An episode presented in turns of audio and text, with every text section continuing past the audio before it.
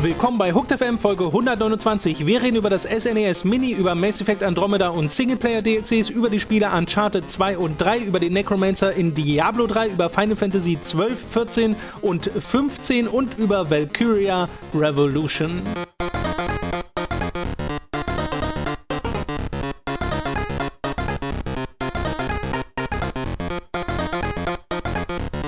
Ihr hört Hooked FM, ich bin Tom, neben mir sitzt Robin und wir hatten letzte Woche Glück und wurden noch nicht weggeschwemmt vom Tsunami, äh, der hier über Berlin rübergefegt ist. Nee, vom Hurricane. Tsunami ist eine Welle, ne? Ja, naja, aber das war ja, das war eine Welle, die halt von oben schon von unten Das, kam. ja, das stimmt Das ist eigentlich ein. Anti-Tsunami. Es hat unfassbar viel geregnet in, in dieser Stadt und äh, generell in Deutschland. Aber Ich habe Uns ist viel nichts Berlin passiert. News gesehen. Ich habe das Gefühl gehabt, dass das in Berlin besonders schlimm war. Weil in den Nachrichten habe ich immer nur Berlin Ja, ja. gesehen. stimmt, Irgendwie es haben- war, es war schon sehr. also sehr ich krass muss sagen, bei unserer Straße so war das eigentlich ganz okay. Ich habe auch mal auf so einer Wetterkarte diese Schneise gesehen, die sich so von Berlin aus nach unten durch Deutschland gezogen hat. Hast du irgendwas unter Wasser wirklich gesehen? Oder Nee, das- ich, auch bin nur sehr nass geworden an Ja. zwei Tagen. Richtig, ich bin da mit Fahrrad durchgefahren durch diese, äh, ja, das, diese absurde, absurden Regenfälle. Äh, und das, da wurde man relativ nass durch. Ja, ich glaube, jetzt haben wir etwas gemacht, was man, glaube ich, im Podcast Über nicht machen Wetter soll, nämlich gesprochen. über das Wetter reden. Mann, Tom. Aber das sind Extremzustände, da darf man das schon mal machen. Jetzt gerade sind so 20 Grad, sehr äh, na, natürlich schön, nicht zu warm, nicht zu kalt, Genau. es ist sehr, Das sehr ist das schön. Beste gerade. Die nächsten Tage hoffen wir darauf, dass das Wetter beständig bleibt, mit kleinen Ausbrüchen nach oben oder nach unten. Das ist Robins famoses Ich Wetterfest. Herzlich willkommen bei dem neuen Ding. Robins wunderbares Wetter. Wunder. Dings. Wirbeldings. Oh Gott. So, willkommen äh, äh, bei, bei diesem Podcast. Die Hälfte aller ursprünglichen Zuschauer. Ihr seid Hardcore-Zuhörer, ihr seid die Besten. Hallo. Ist so ein Sortierungsverfahren. Ja. Ich möchte noch einmal kurz hinweisen auf das Arcade-Treff, das am äh, 9. September stattfindet. Haben wir ja in der letzten Woche schon mal erwähnt. Die Anmeldungen dazu sind immer noch offen. In unserem Forum äh, gibt es einen Post, der wiederum verlinkt auf äh, das Circuit Board Forum, wo Olixon schon mal alle Details geschrieben hat. Wie man sich dort anmeldet, ist ganz, ganz einfach. Falls ihr uns dort also treffen wollt, das ist äh, wie gesagt in Seligenstadt in der Nähe von Frankfurt am Main, dann könnt ihr das tun. Da sind Mats und ich. Und äh, da kann man dann hoffentlich ein bisschen an Arcade-Automaten zusammen zocken. Würden wir uns freuen, wenn ihr dabei seid. Kostet, wie gesagt, 10 Euro der Eintritt dort, ist also jetzt nicht kostenlos. Äh, geht einfach mal in den Link in der Beschreibung und äh, schaut euch mal an, ob das was für euch ist. Würden wir uns freuen. Es gibt schon so ein bisschen mehr als eine Handvoll an Anmeldungen, äh, die dabei sind. Das ist schon mal ganz schön zu sehen. Also ein paar von euch werden wir dort treffen. Diejenigen wissen Bescheid. Ich freue mich auf euch. Ich weiß noch nicht, wer ihr seid, aber ich freue mich trotzdem. Aber woher weiß denn, dass es eine Handvoll ist, wenn du noch nicht weißt, wer? Weil mir Olixon gesagt hat, dass schon an Äh, Anmeldungen eingingen. Okay. Kontakte. Kontakte. Seligenstadt, das ist so ein Name, der weckt ganz schön Erwartungen, finde ich. Seligenstadt klingt wie so ein Ort, wo äh, die krassesten Morde stattfinden. Ach so, so rotzfassmäßig. Ich Genau. würde da, ich würde da ehrlich gesagt einfach mal so random dann klopfen und sagen so, hallo, ich habe gehört, das ist Seligenstadt, was haben sie denn zu bieten? Was, Was kann haben man- sie denn zu bieten? Was, der zeigt mal her, wie selig du Vielleicht bist. ziehen, ziehen wir da mit Hooked hin. Äh, Wer weiß. ja, mal gucken. Ja, aus also bitte, bitte schicken Sie alle Ihre Produkte nach Seligenstadt. Was? Okay, kommen wir zu den News der letzten Woche und einer Neuankündigung, einer Hardware-Neuankündigung von Nintendo, die vielleicht, naja, doch, sie wurde schon auf der E3 so ein bisschen erwartet und davor eigentlich schon in Nintendo Directs. Sie kommt nicht überraschend, äh, eben weil sie erwartet wurde, nämlich das, und das ist der vollständige Titel, Nintendo Classic Mini Super Nintendo Entertainment System wurde angekündigt, aka das SNES Mini. Das ist ja eine Classic, glaube ich, in den USA, ne? Äh, das kann sein. Ich glaube, es trägt den Classic-Namen in den Ich dachte, USA. das heißt, hat überall diesen äh, unsagbar langen Titel, weil ich Ja. glaube, das Original NES hieß auch schon so. Mhm. Es nennt nur jeder das Ding entweder Classic SNES oder Classic NES oder NES Mini oder SNES Mini. Weil ich habe Mini noch nie in den USA gehört. Also ich habe noch nie NES Mini gehört. Ich habe immer nur NES Classic gehört. Deswegen Okay. habe ich mich da gefragt, aber ich kann es auch nicht so genau Vielleicht. sagen. Dort sind 21 Spiele vorinstalliert, unter anderem zum ersten Mal im Westen Star Fox 2, was ich wirklich, wirklich cool finde, dass sie das auf die Art und Weise später dann doch noch äh, nach, äh, in die USA und nach Europa bringen. Es sind äh, zwei Controller dabei und Nintendo hat auch schon gesagt, die sind länger als die vom NES, weil die waren ja komikhaft kurz Ja. äh, bei dem bei der ersten Classic-Konsole. 99 Euro kostet das Ding in Deutschland, was nicht ohne ist. Und Oh ja, 80 Dollar nämlich, glaube ich. Ja, ja, genau. Puh, warum Das was ist denn? ein bisschen teurer. Warum ist denn teuer im Euro? So funktioniert Euro eigentlich nicht. Naja, Steuern. Ja, meistens ist es eins zu eins, aber ähm, ja, Ja. ja, Ja. hat bestimmt seine Gründe. Ja. Selbst wenn es 80 Euro wären und 99 Euro, ich denke bei beiden halt immer, das ist ganz schön happig. Aber wenn man das jetzt in irgendwie Virtual Console eShop Preise aufwiegen würde, käme das schon hin, wäre sogar günstiger, äh, deutlich günstiger als das und dann hast du ja noch die Hardware dazu und so. Deswegen passt es vom Preis-Leistungs-Verhältnis wahrscheinlich schon. Ich denke dann nur immer vergleichsmäßig, okay, dafür kriegt man auch ein 2DS mit Spiel. Das stimmt. Äh, Oh ja. Und das ist was top aktuell ist. Ähm, aber ich glaube, so darf man da nicht rangehen. Vor allem darf man auch nicht so rangehen, weil wir ja eigentlich gar nicht die Zielgruppe sind, Mhm. aber wir sind es halt doch. Weil ich glaube, Nintendo denkt sich halt, dass es eben nicht für die Hardcore-Leute, die sowieso eine aktuelle Nintendo-Konsole haben, die im besten Fall eine Virtual Console hat, außer die Nintendo Switch gerade, wo jeder noch drauf wartet und man spekulieren könnte, dass die Nintendo Switch noch keine Virtual Console hat, um dem hier nicht den, den Wind aus den Segeln zu Hm. Das nehmen wäre ganz schön. ähm, weil eben man dann schon andere Möglichkeiten hat, an diese Klassiker zu kommen. Außer natürlich an Star Fox 2. Ja. das ist ein bisschen schwieriger. Naja, es gab so einen sehr schönen Artikel, ich weiß nicht, war es auf Gamer Sutra oder so, von dem Ursprungs, einen der Ursprungsentwickler von Star Fox 2, äh, der, den das auch total überrascht hat und der sich total freut, dass jetzt dieses Spiel äh, in den Westen kommt, weil das war ja fertig. Aber das, was du sagst, in den Westen, in Japan ist er auch nicht erschienen, oder? Äh, stimmt, ist das gar nicht Ich glaube, erschienen? nämlich ist es gar nicht erschienen. Das, ja, das kann sehr gut sein, Mhm. dass, das, äh, dass das irgendwie gar nicht mehr erschien, obwohl es fertig entwickelt war, Ja. weil es schon zu spät war im, im Lifecycle. Und das Ding, äh, die Controller sind ja wieder so, haben wieder so Wii Classic Ports. Also es Ah, sind ja okay. keine richtigen klassischen SNES-Controller und das sind auch keine richtigen SNES-Anschlüsse an dem, an dem, an der Konsole dran, sondern so nur Plastikattrappen, die klappst Mhm. du so runter und dann schließt du das an, wie dieses Ding, was man in eine, in eine Wii-Mode reinsteckt, Mhm. einen Nunchuck. So dieser Anschluss. Äh, ich glaube, man weiß noch nicht, ob das wieder funktioniert als Classic Controller an einer äh, Wii, wenn man es dort normal benutzt. Bei der, beim NES ging es, deswegen gehe ich mal davon aus, dass es hier auch ginge. Wer will denn jetzt einen Wii-Controller haben? Ja, weiß nicht, die Puristen, die gerne auf der Virtual Console dann mit den Original-Controllern spielen. Ich glaube, da gibt es schon einen Markt für, der wird nicht allzu groß sein, aber den gibt es garantiert. Ähm, das Ding ist ja, das funktioniert halt andersrum und das wurde schon bestätigt. Auf dem SNES kann man auch Wii Classic Controller benutzen. Zusätzlich. Kann mal jemand in den Kommentaren schreiben, der seine Wii noch angeschlossen hat? Und mir das mal erklären, weil das, das, das, das Ich spiele gerade auf der Wii Siehst du? etwas. Da haben wir wieder. Aber weil ich auch was nachhole. Schon haben wir es wieder. ähm, ja. Äh, Wobei ich spiele es auf der Wii U. Na, siehst du, also das, Das- das, ist ja exakt mein Noch ein Punkt. Unterschied. Die Wii U ist ja sogar rückwärtskompatibel. Das heißt, ich weiß nicht, wer die Wii installiert, äh, überhaupt gerade immer noch ab-. Wenn man, wenn man eine Wii U hat, gibt es, glaube ich, für die Wii nur eine noch wirklich gute Anwendungsmöglichkeit und das ist die Rückwärtskompatibilität zum GameCube. Genau. Aber dafür gibt es ja, gibt's ja sehr gute Emulatoren, die das alles viel besser machen, ohne doofe Controller, Tom. Ja, aber die sind ja so halb, ne? Ja, naja. Ja, naja, ich weiß. Das denke ich, das, das, Ich ist, weiß. das ist halt bei uns, also deswegen glaube ich, dass wir extra nicht die Zielgruppe sind, weil wir haben ja nicht nur Virtual Con Console, sondern wenn man unbedingt Super Nintendo Spiel spielen will, gibt es dafür 58 verschiedene Plattformen und Emulatoren und Möglichkeiten, hast du nicht gesehen, äh, um, das zu, um das zu machen, wenn man es denn möchte. Ähm, es ist halt wirklich so ein Fan-Ding und äh, die, das, äh, SNES, äh, das NES Classic hat ja mehr als deutlich gezeigt, dass es da genug Nachfrage für gibt. Ja, eben, das ist ja jetzt auch das Problem beim Super Nintendo in den USA. Gibt es, soweit ich weiß, noch keine Pre-Order. Äh. Das heißt, die Leute fragen sich da total, was, was, wie machen sie es? Und das führt dann dazu, dass sich ganz viele Amerikaner bei den UK und Mm. anderen Seiten die Sachen schon pre-ordern, Mhm. auch unter anderem, weil dort das europäische äh, Design zur Ja. Verfügung steht. Ja. Das äh, Super Nintendo sah in Amerika ja anders aus. Ja. Und viele Leute mögen das Europäische viel lieber. Ich auch, unter Mhm. anderem. Ähm, weil bei uns gab es jetzt schon Vorbestellungen, aber du kriegst halt schon nicht mehr. Also wenn du auf Amazon guckst und so, das war nach einer halben Stunde oder so alles weg, Mhm.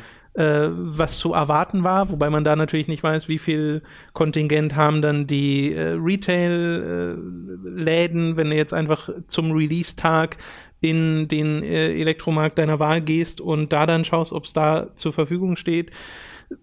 Ich habe keine Ahnung, wie Nintendo das anpassen wird. Sie wissen ja, wie hoch die Nachfrage ist. Ich weiß nicht, was da die Produktionsrealitäten sind, ob sie dem überhaupt gerecht werden können. Mhm. Aber eigentlich hätten sie beim NES Classic feststellen müssen, okay, das geht über die geplante Zielgruppe hinaus. Und jetzt machen sie aber direkt den Nachfolger und vom NES Classic gibt es ja keine, keine Hinweise darauf, dass das nochmal wiederkommt. Ich hatte eine ganz in einem Podcast gehört, wo ähm, jemand, der mit Supply Chains zu tun hat, mal äh, da was äh, eine kleine Antwort auch gegeben hat. Also nicht im spezifischen Fall von Nintendo, aber er meint halt, es gibt so und so viele von Fabriken, die diese Dinger produzieren. Ja. Das ist eine, eine, eine begrenzte Zahl. Ja. Und äh, es gibt eine begrenzte Zahl von Produkten, die da produziert werden können. Und selbst wenn Nintendo und Nintendo mu musste quasi den NES Classic halt aufhören zu bauen, weil sie die Switch mehr bauen äh, wollten, weil die halt, weil die halt mega erfolgreich ist und halt jetzt auch noch der NES, äh, SNES Classic.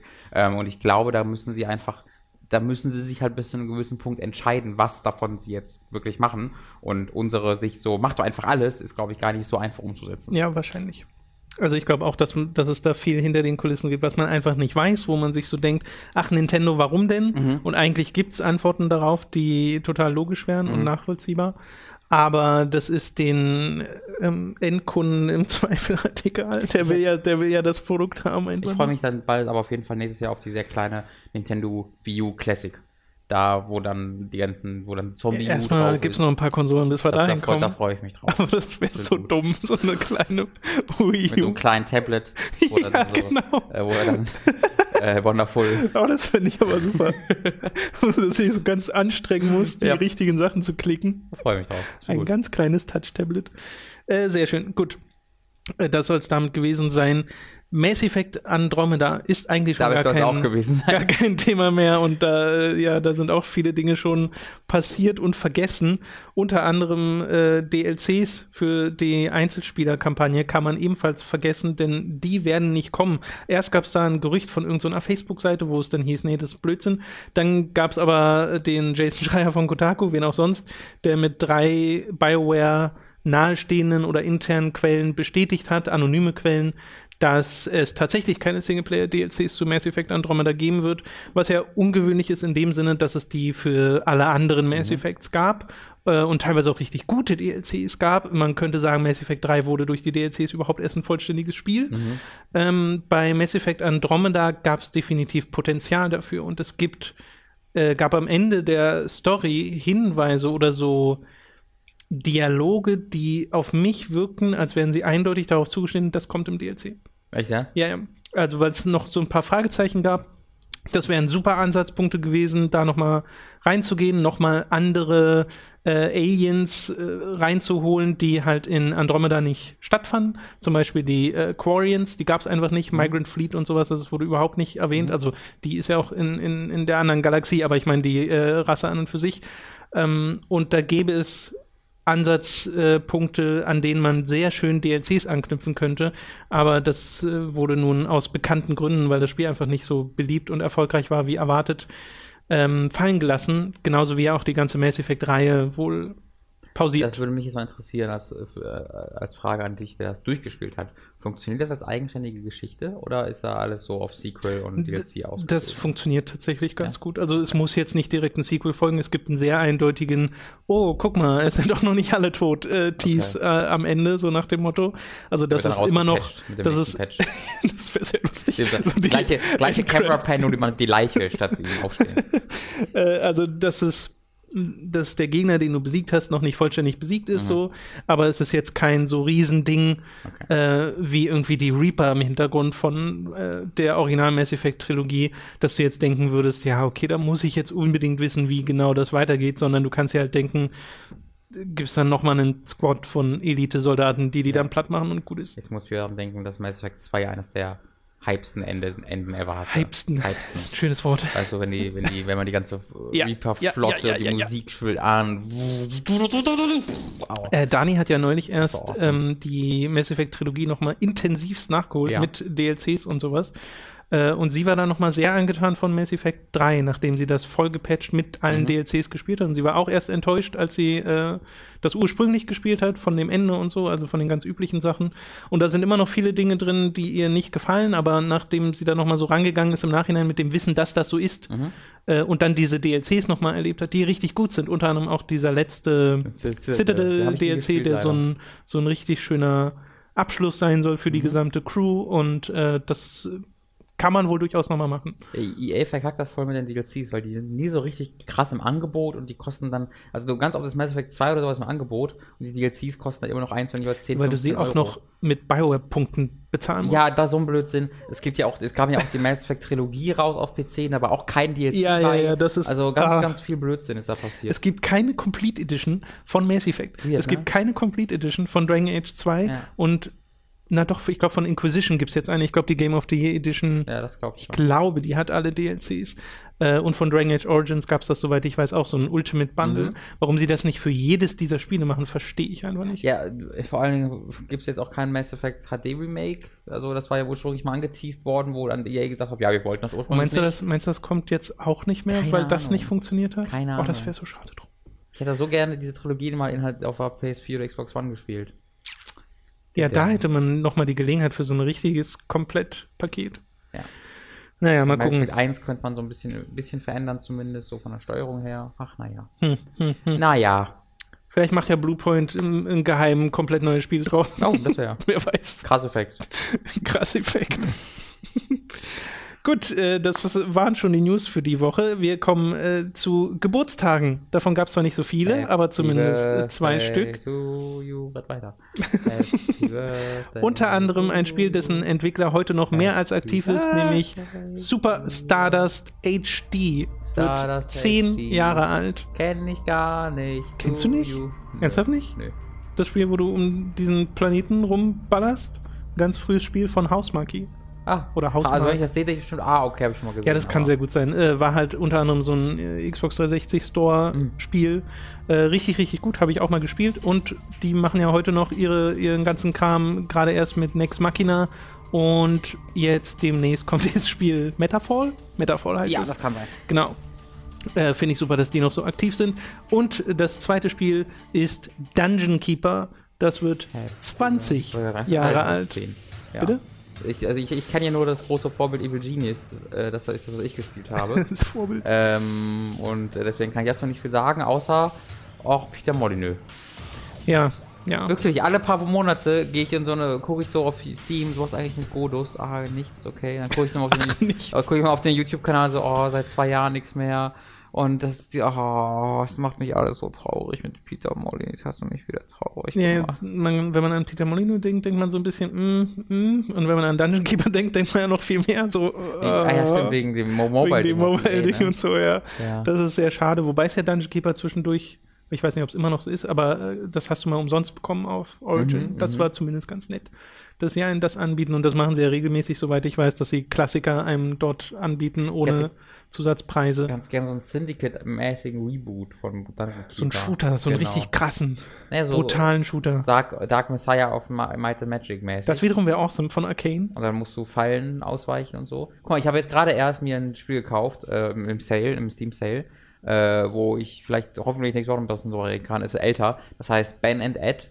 Äh, das habe ich noch nicht gespielt, Kenn ich deswegen habe ich wenn ich jetzt kurz. Obwohl, ist das Äh, so ein Pixar-Ding? Nee, Nee. Da äh, spielst du einen Zombie in einer Game Show und musst halt durch, so durch Fallen Parcours laufen und kannst auch Körperteile verlieren und weiterrennen und so. Okay. So ein Jump, 3D Jump'n'Run, Ja. äh, was ein mega cooles Konzept ist, finde ich. Und das dafür würde auch bei Dungeons, äh, nein, äh, Dungeon Dungeon Keeper. Keeper wunderbar funktionieren eigentlich, dass du so ein Typ bist, der durch so Fallen-Dinger raufen muss. Und Das- der andere macht so Super Mario Maker-mäßig die, die Parcours. Oh. Warum entwickle ich eigentlich keine Spiele? Warum? Ja. Ich bin so gut da drin. Ich wollte gerade sagen, bis du diesen Super Mario Maker Aspekt reingebracht hast, hätten wahrscheinlich viele sich noch gefragt, warum muss das dann Dungeon Keeper sein? Weil Ja, Dungeon weil Keeper zeichnet das- sich ja dadurch aus, dass es ein Auf Aufbauspiel ist. Ja, die Marke. Wir wollen damit Geld machen. ja, genau. So. Ja, aber dann würde man noch einen Shooter draus machen. Ja, aber erneut.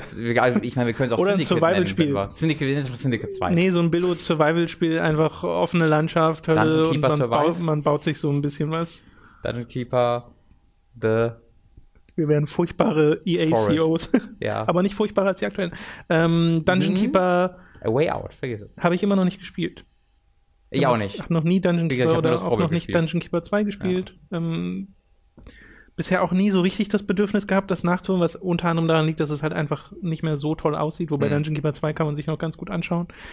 Weißt du, du hast die ganzen Bioware-Dinger nachgeholt, aber das sieht, das sieht doch auch, das sieht, das sieht auch furchtbar aus. Die Baldur's Gate-Spiele und so? Ja. Ja, den Stil mag ich ja. Ich Den mag magst du? dieses, äh, diesen alten, vorgerenderten 2D-Look. Okay. Aber Dungeon Keeper sind ja frühe 3D-Spiele und die haben es in der Regel ein bisschen schwerer. Ja, das habe ich auch schon Weil gar das nicht sind ja so so im Kopf. 2D-Sprites, die durch die Gegend Mhm. laufen, äh, halt nur in einer 3D-Umgebung, wenn ich das jetzt richtig in Erinnerung habe. Äh, aber gut, das sind die zwei Spiele, die Geburtstag hatten. Wie gesagt, wir nehmen immer nur 10er, 20er, 30er, also nur so Jubiläen rein. Und ich habe es mal ein bisschen verändert zum letzten Mal, nämlich, dass ich nur Original-Releases reinnehme. Mhm. Also wenn dann irgendwie ein japanisches Spiel dabei ist, nehme ich das nur rein, wenn es bei seinem Original-Release in Japan, wenn der jetzt 10 oder Mhm. 20 Jahre her ist, weil sonst kommen irgendwann Spiele zwei, dreimal rein, weil es ja oft so war, dass mehrere Jahre Unterschiede waren zwischen japanischen und amerikanischen Release und dann nochmal europäischen Ja. Release. Äh, das führt dann nur zur Verwirrung und ich glaube, so ist es am besten. Wir hatten letztes, letzte Woche gesehen, dass an dem Tag noch Harry Potter 20 wurde, was mich so unglaublich Stimmt. alt hat fühlen lassen. Das ist absurd Das ist gewesen. krass, ne? 20 Jahre alt ist Harry Potter. Ich weiß noch, wo das neu. Ach komm, hör auf. Erzähl's ruhig. Nein, ich, weißt du, ich, ich, ich habe gerade halt gemerkt, wie ich in diesen alten Mann-Modus rutsche. So, ich weiß noch, wie das damals neu erschien und jetzt ist das 20 Jahre das alt. Ding ist, man fängt ja, wann fängt denn das so an? Ich glaube, wenn man 18, 19, 20 wird, dass diese ersten Sachen, an die man noch aktive Erinnerungen hat, schon irgendwie sechs, sieben Jahre her sind und man sich denkt, das ist schon so lange her Ja, ja, ja. und das wird ja einfach nur mehr. ja, ja, ja, ja. Das wird ja Mit einfach 18, nur 19, mehr. 20 bemerkt man das erste Mal, wie Leute mit deiner Nostalgie Geld machen. Wie, so, wie du so Sachen Und du ihnen das gerne gibst. Ja, auf jeden Fall. Und wie du so bemerkst, so, oh, ich erinnere mich da an etwas und das ist jetzt wieder da. Ja. Und äh, da merkst du, so, oh Gott, das ist ja wirklich schon so lange her. Und seitdem, und da geht's einfach nur, nur immer weiter runter. Ja. Also, das, das ist ein, eine Achterbahnfahrt, die, den, den Weg nach oben, den haben wir die ersten 18 Jahre hinter uns, aber jetzt geht das, ist ein freier Fall. Leider. Ja, man fühlt sich nur noch älter. Ja. Hallo und willkommen bei dieser kleinen Werbeunterbrechung. Bei dem Klamotten- und Merchandise-Shop EMP könnt ihr euch mit Gameboy-Hoodies, mit Pikachu-Plüschtieren, Call of Duty-Postern oder Fallout-Figuren eindecken. Folgt einfach unserem Affiliate-Link in der Beschreibung oder auf unserer Unterstützt Hooked-Seite und schaut euch doch mal bei EMP um. Über audible.de slash hooked erhaltet ihr wiederum einen kostenlosen Probemonat bei Audible und könnt euch ein Hörbuch eurer Wahl aussuchen, das ihr natürlich über diesen ersten Monat hinaus behalten könnt, selbst wenn ihr euer Abo nicht verlängert. Also geht doch mal über unseren Affiliate-Link audible.de slash hooked auf Audible und holt euch einen Probemonat samt Hörbuch. Wir kommen zu den Spielen, die wir in der letzten Woche gespielt haben. Und ich würde sagen, wir fangen mal mit, ja, jetzt hätte ich schon fast Klassikern gesagt, aber das ist vielleicht ein bisschen übertrieben. Auf jeden Fall ein bisschen ältere Spiele, äh, mit denen wir anfangen. Uncharted 2 und 3 hast du erneut gespielt. Äh, ich indirekt, meine Freundin hat die tatsächlich gespielt, weil ich ihr sagte, sie ist halt großer äh, Rise of the Tomb Raider Fan. Äh, den ersten, wie ich auch, so ein paar Schwierigkeiten mit, aber Rise of the Tomb Raider mag sie extrem gerne. Und dann dachte ich mir, ey, äh, da könnte dir Uncharted auch ganz gut gefallen. Wir haben den ersten Teil übersprungen, weil der einfach zu sehr geballert ist. Also die Spiele sind ja alle zu Teilen auch, teilweise zu großen Teilen Third-Person-Shooter. Weil der einfach nicht mehr gut ist, wollte Robin sagen. das war jetzt, das ist halt ein Genre, was, was, was ihr nicht sonderlich gut gefällt. Ähm, und deswegen habe ich gesagt, komm, dann müssen wir den ersten Teil nicht spielen, haben uns einfach so eine 10 Minuten Story-Zusammenfassung auf YouTube angeguckt, weil in Uncharted 1 auch geschichtsmäßig jetzt nicht so wahnsinnig viel passiert, was für die Nachfolge relevant ist, außer halt die Einführung von Elena, Sully und Nathan, aber das kann man auch dann, wie gesagt, in so einem Video nachholen. Ähm, deswegen haben wir dann 2 und 3 gespielt und ähm, sind jetzt gerade bei 4 noch dabei. Und äh, ich bin dann deswegen nochmal in die Gelegenheit gekommen, die äh, nochmal zu spielen. Und es ist so, äh, der, der, also der Eindruck ist halt wirklich so ein bisschen zwiegespalten, den man dann hat, weil diese Spiele losgelöst von ihrer spektakulären Präsentation und dem, was heute halt so ein bisschen Standard geworden ist, dieses automatisierte Springen, dieses, äh, dieses Film, diese filmische Darstellung, halt vor allen Dingen recht okay für Person-Shooter sind. Ähm, und das hat mir so ein bisschen dabei geholfen, auch den vierten Teil die Verbesserung wertschätzen zu können, was den vierten halt nicht zu einem besseren Spiel macht, aber mi- mich halt einfach wertschätzen lassen, wie die Veränderungen sind im Spezifischen, in dem Sinne, dass du bei zwei und drei in den Kämpfen zu 99% einfach irgendeinen irgendwo geradeaus hinrennst, von vorne kommen drei Wellen Gegner und du bist quasi stationär an deiner, in deiner Deckung oder ab und zu ein bisschen nach links oder rechts ja. und kämpfst einfach gegen diese Wellen, bis kein Gegner mehr kommt. Und in Uncharted 4 haben sie das zu 90% geändert dahin, dass du, oder sagen wir mal zu 80% geändert, dass du in große Areale kommst, mhm. die Gegner schon dort drin sind und du dann selbst planen kannst, wie du die angehst und es ist nicht dieses stationäre Rumgeballer. Ähm, Gibt es natürlich auch in Uncharted 4 zu Genüge. Äh, wir beide sind da ja auch äh, deutlich der Meinung, dass es deutlich zu viel Geballer gibt in Uncharted 4.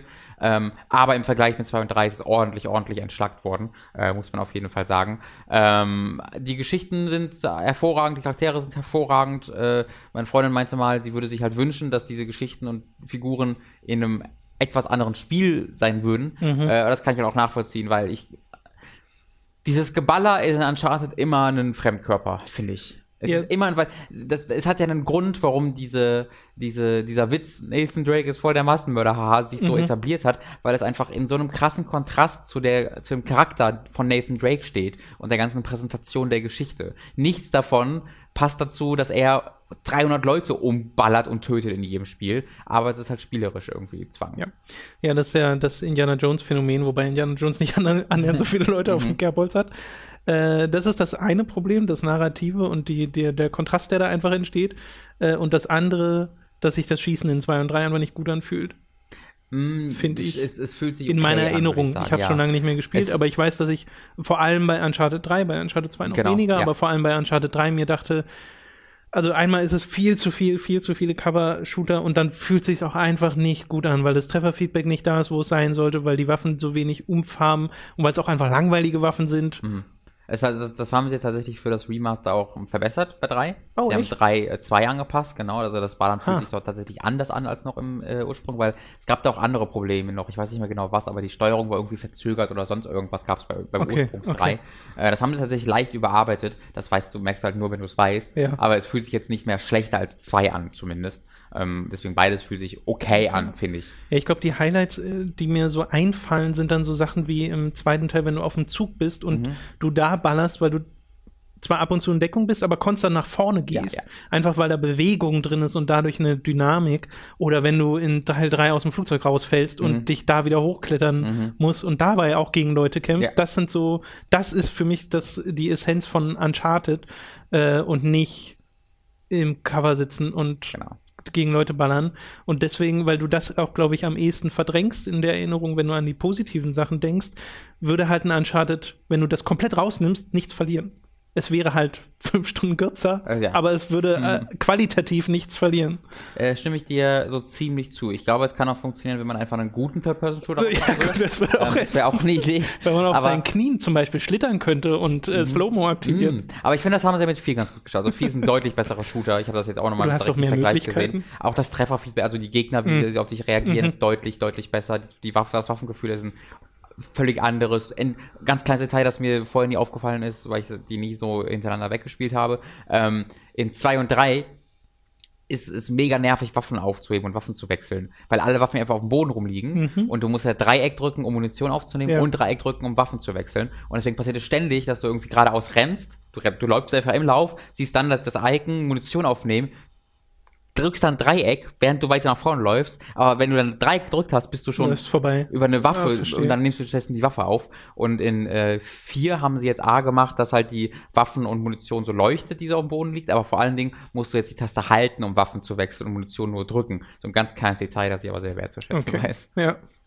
Und ansonsten bist du jetzt so. Die sind, das sind, das sind echt ganz gute Spiele, die vor allen Dingen optisch halt hervorragend sind, die erzählerisch echt toll sind. Ja. Ähm, äh, drei ist da auch, also ich, ich finde bei drei immer noch ganz schön, dass sie da ansprechen, wie Nathan halt ne, so Leute in Gefahr bringt und so. Ja. Das mag ich ganz gern. Nichts ähm, daraus machen. Aber vier nichts daraus machen, leider. Vor allen Dingen, und das ist ja das, der Grund, warum mir vier auch hauptsächlich ähm, ein bisschen missfällt gegen Ende, weil die Story so konsequenzlos ist.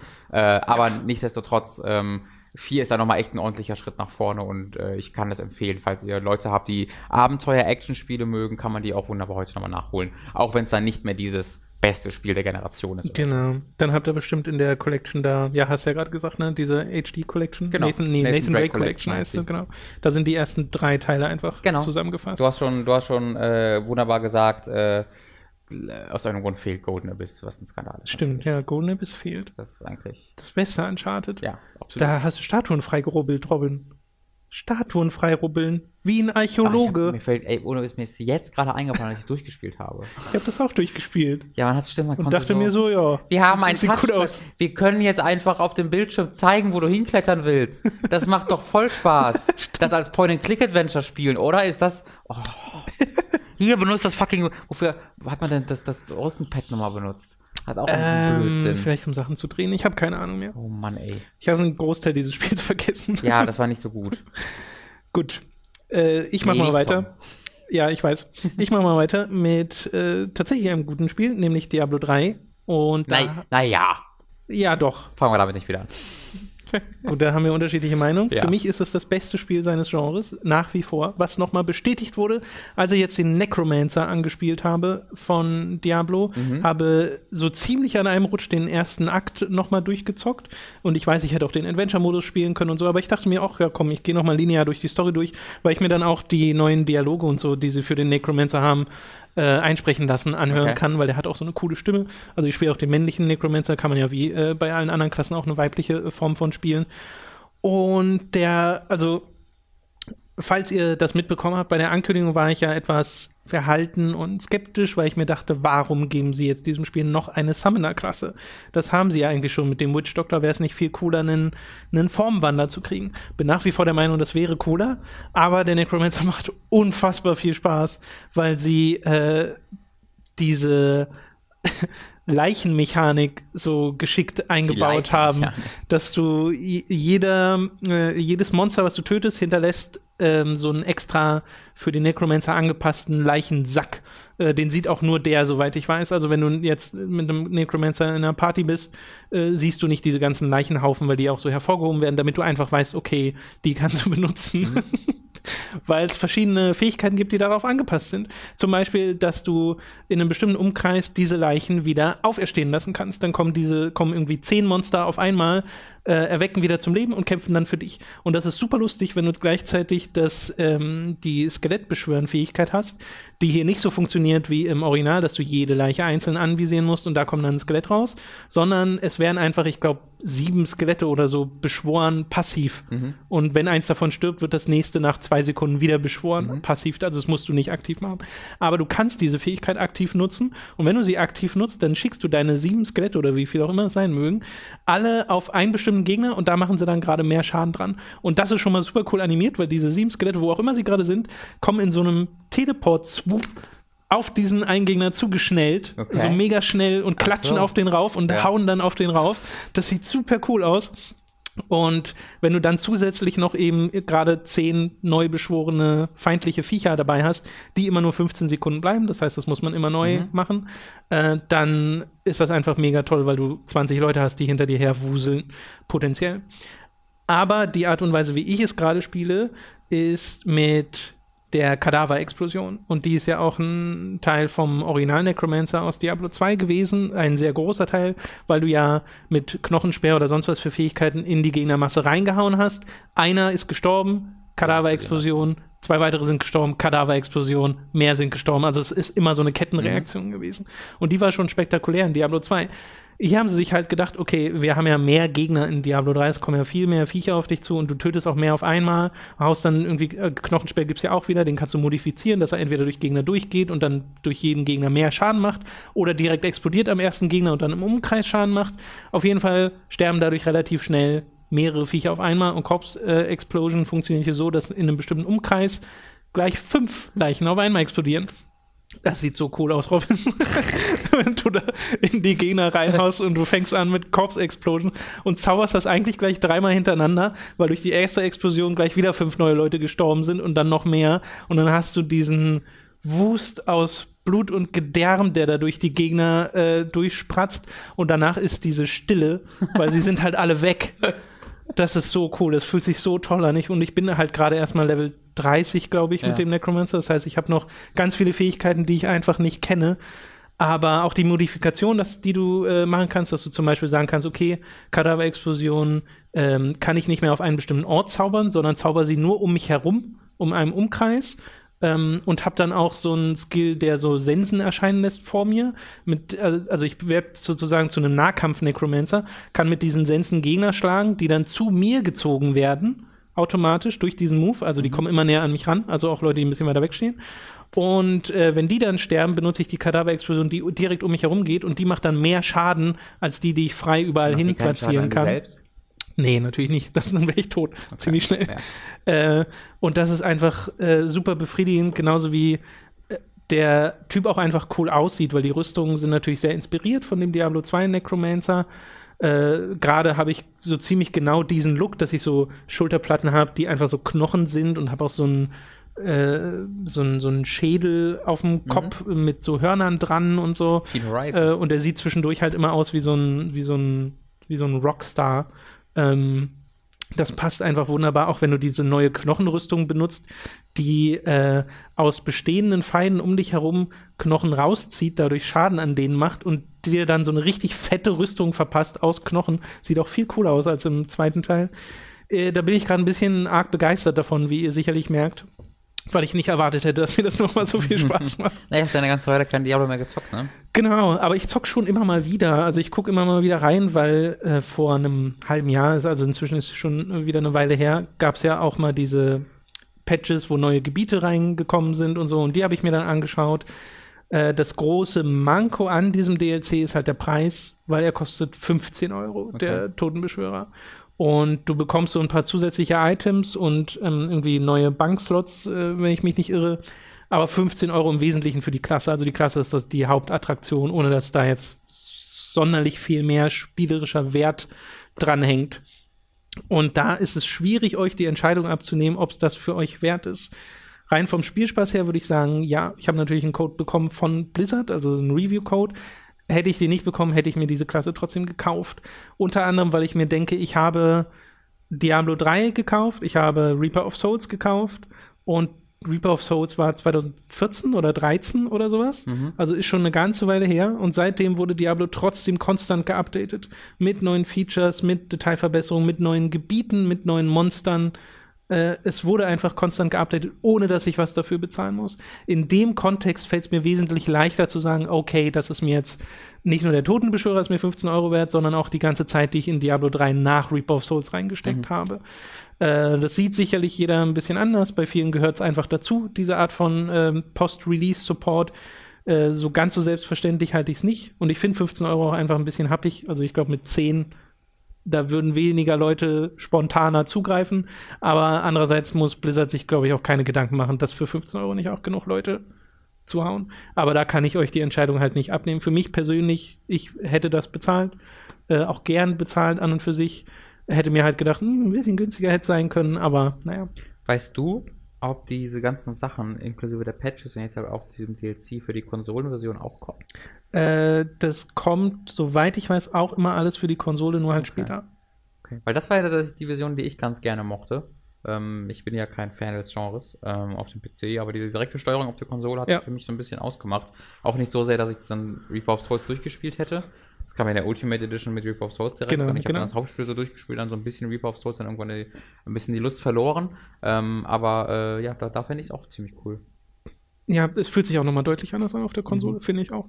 Und mir macht beides unheimlich viel Spaß. Ich war ja auch, ich bin immer wieder überrascht, wenn ich neu reinkomme in Diablo und gucke mir an, was ich so für Charaktere gespielt habe. Und ich habe ja sowohl auf der Konsole als auch auf dem PC Charaktere auf Maximallevel und habe da Dutzende Stunden auf jeder Plattform auf dem PC nochmal deutlich mehr als auf, auf dem äh, auf der Konsole und damit immer noch verhältnismäßig wenig, wenn ich dann in die Freundesliste gucke und sehe, ah, okay, 1000 Spielstunden. Ja, das finde ich so krass. Das ist halt bei mir so dieses, ich, ich denke mir immer, dass, also dass halt Diablo so ein MMO eigentlich ist, dass Ja, ja, halt ja. so spielen wie ein MMO, das ist, das ist für mich so mega eine andere Welt. Ja, durch den Adventure-Modus geht das auch viel mehr, weil da Abwechslung reinkommt und du nicht immer wieder durch die gleiche Story Ja, ja. durchgehst. Aber mir macht halt auch dieses durch die Story gehen einfach Spaß, weil du da diese, ja, diesen, diesen, so einen sehr guten Flow hast, einen abwechslungsreichen Flow. Den kann man sich natürlich im Adventure-Modus einfach selbst machen und das macht mir auch Spaß. Aber ja, ich bin einfach froh, dass es diese Optionsvielfalt gibt. Ja. Ja. Okay, das soll es gewesen sein zum äh, Diablo 3 Necromancer. Werde ich auf jeden Fall noch bis zum äh, Max-Level zocken, um zu sehen, was der noch so alles kann. Du hast mir gesagt, du hast ein bisschen die Zwerge gespielt. Genau, das ist ein bisschen eine, eine schwierige Sache mit die Zwerge, weil ich hatte das tatsächlich ähm, mir mal so gesagt, okay, ich spiele das jetzt endlich mal. Ähm, ich habe das ja nur irgendwie zwei, drei Stündchen gespielt, als es rauskam. Ähm, und ich als riesiger Fan der Bücher habe dann halt immer das im Hinterkopf gehabt, dass ich das mal weiter spielen wollte. Ähm, habe es dann tatsächlich auch noch mal so vier, fünf Stunden gespielt oder na, das ist ein bisschen zu viel. Aber ich habe es dann noch mal, also ich habe so insgesamt, ich habe nochmal von neu angefangen, so mhm. und von da an habe ich dann so ungefähr drei bis vier Stunden ins Spiel reingespielt und habe dann irgendwann gesagt, das ist es irgendwie nicht.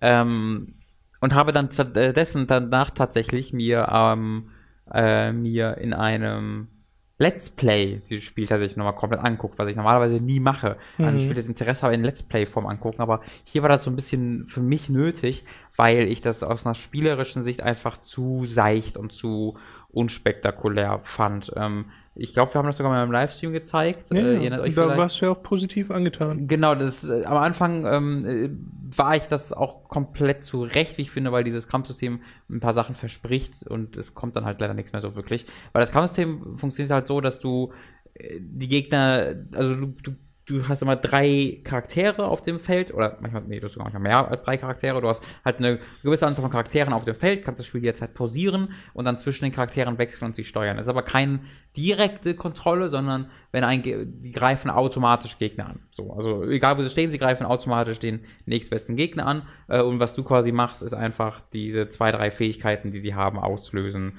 wie irgendwie ein Schlag, der sie zurückhaut oder ein Sprung in Gegner rein, äh, sowas in der Art. Mhm. Und äh, es gibt auch ein, zwei Zauberer, die haben da Zaubersprüche. Ähm, und äh, dadurch, dass du die Gegner nie direkt angreifst und es sind immer Massenkämpfe. Du kämpfst immer gegen Dutzende Orks, ähm, weil natürlich auch so yep. die Bücher funktionierten. Und da haben sie quasi, okay, statt irgendwie eins zu eins, eins gegen eins Kämpfe zu machen, haben wir so Massenkämpfe, wo man einfach so ungefähr steuert. Aber diese ungefähre Steuerung nimmt so diese Präzision weg, dass ich oft das Gefühl hatte, dass ich halt nicht die nötige Kontrolle über meine Figuren habe, die ich gerne haben würde. Und vor allen Dingen führt sie dazu, dass diese Kämpfe sehr ähm, unpersönlich und chaotisch werden. Also die, diese ganzen Gegner sind halt komplett austauschbar. Also das sind halt einfach völlig austauschbare Horden aus Orks, die so auf sich zurennen und nichts wirklich machen. Du hast da keine wirklichen Taktik, habe ich das Gefühl, die da zum Tragen das, kam. Aber äh, von dem, was ich kenne von dem Spiel, war da doch dieses Physiksystem, dass du irgendwie da eine Fähigkeit auslöst und die dann mhm. so weggeschleudert werden, das, was Trefferfeedback und dann damit auch Befriedigung bringt im Kampf. Ja, das ist, das verliert sehr schnell seinen Reiz, weil es ist auch spielmechanisch halt kaum relevant, weil du natürlich nicht immer in Abgründen stehst und so und dann bringt dir halt relativ ja. wenig, wenn du halt Leute weghaust und das ist halt einfach dadurch, dass die Optik nicht sehr spektakulär ist, verliert das ein bisschen an, an Faszination. Vielleicht hätte das dann zumindest für dich, äh, es gibt ja Leute, die das äh, trotzdem mögen, auch wenn es ein bisschen seichter ist, ähm, geholfen, wenn das so ein direktes Diablo-Kampfsystem gehabt hätte. Auch, genau, oder es hätte halt noch deutlich besseres Trefferfeedback irgendwie auch mit Blut oder Gedärme, mhm. rumfliegen gebraucht mhm. oder sonst irgendwas. Ähm, weil jetzt so. Oder dass Rüstungen abfallen und so. Es muss ja nicht immer ja, Blut und Gedärme sein. Es ist halt so sehr klinisch alles. Ne? Du haust halt Orks weg und die so. fliegen dann so weg und dann kommen okay. die wieder auf dich zugerannt. Aber es ist jetzt nicht dieses Diablo-Gefühl, wo einfach immer alles explodiert.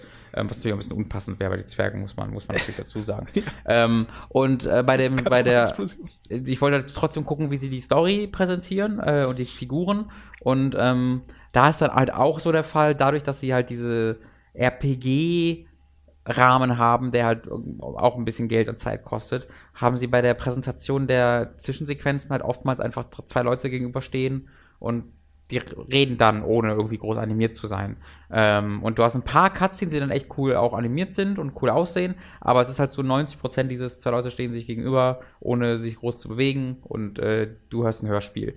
Ähm, und dadurch, dass ich an Book of Unwritten Tales ja gespielt habe, weiß ich ja, wie cool die äh, präsentieren können auch. Ne? Mhm. Ähm, die, ja, da stehen sich auch Leute nur gegenüber und reden, aber währenddessen sind deren Gesichter so richtig cool animiert und diese Umgebungen sehen so toll aus. Äh, da kann von der Präsentation her die Orks nur sehr schwierig mit mithalten, äh, die Zwerge nur Die sehr Orks. schwierig mit mithalten tatsächlich. Es gibt auch Bücher, die heißen die Orks, die ich auch gelesen, Ach so. von Stan Nichols. Das ist aber trotzdem super ähm, und da, da gefällt mir von der Präsentation her einfach Book of Unwritten Tales nochmal ein paar Ecken besser Okay. oder gefühlt. Aber ich dachte, du magst diese Hörbuch-Atmosphäre an Tue ich sich. Auch, aber da, dadurch, dass das ist dann halt eine abgehalt, also eine, eine sehr viel weniger komplexe Version des Buches. Ja. Weißt du? Es gibt ja eine Hörbuchversion vom Buch und das ist so hier Hm. eine zusammengestauchte, kurze Variante davon. Oder vielleicht, wenn es nicht nur das wäre. Wobei es hatte ja Cutscenes. Gibt es davon einfach nicht so viele? Genau, das meine ich. Es hat, halt- es hat wenige, Ja. wenige Ja. Cutscenes so wirklich. Und ansonsten, es gibt halt, du, du, du sammelst zwar ab und zu mal Items ein, aber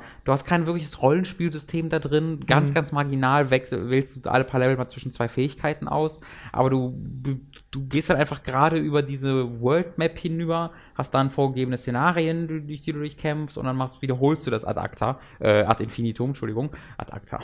Und äh, das hat mir dann nach zwei, drei Stunden keinen wirklichen Spaß mehr gemacht.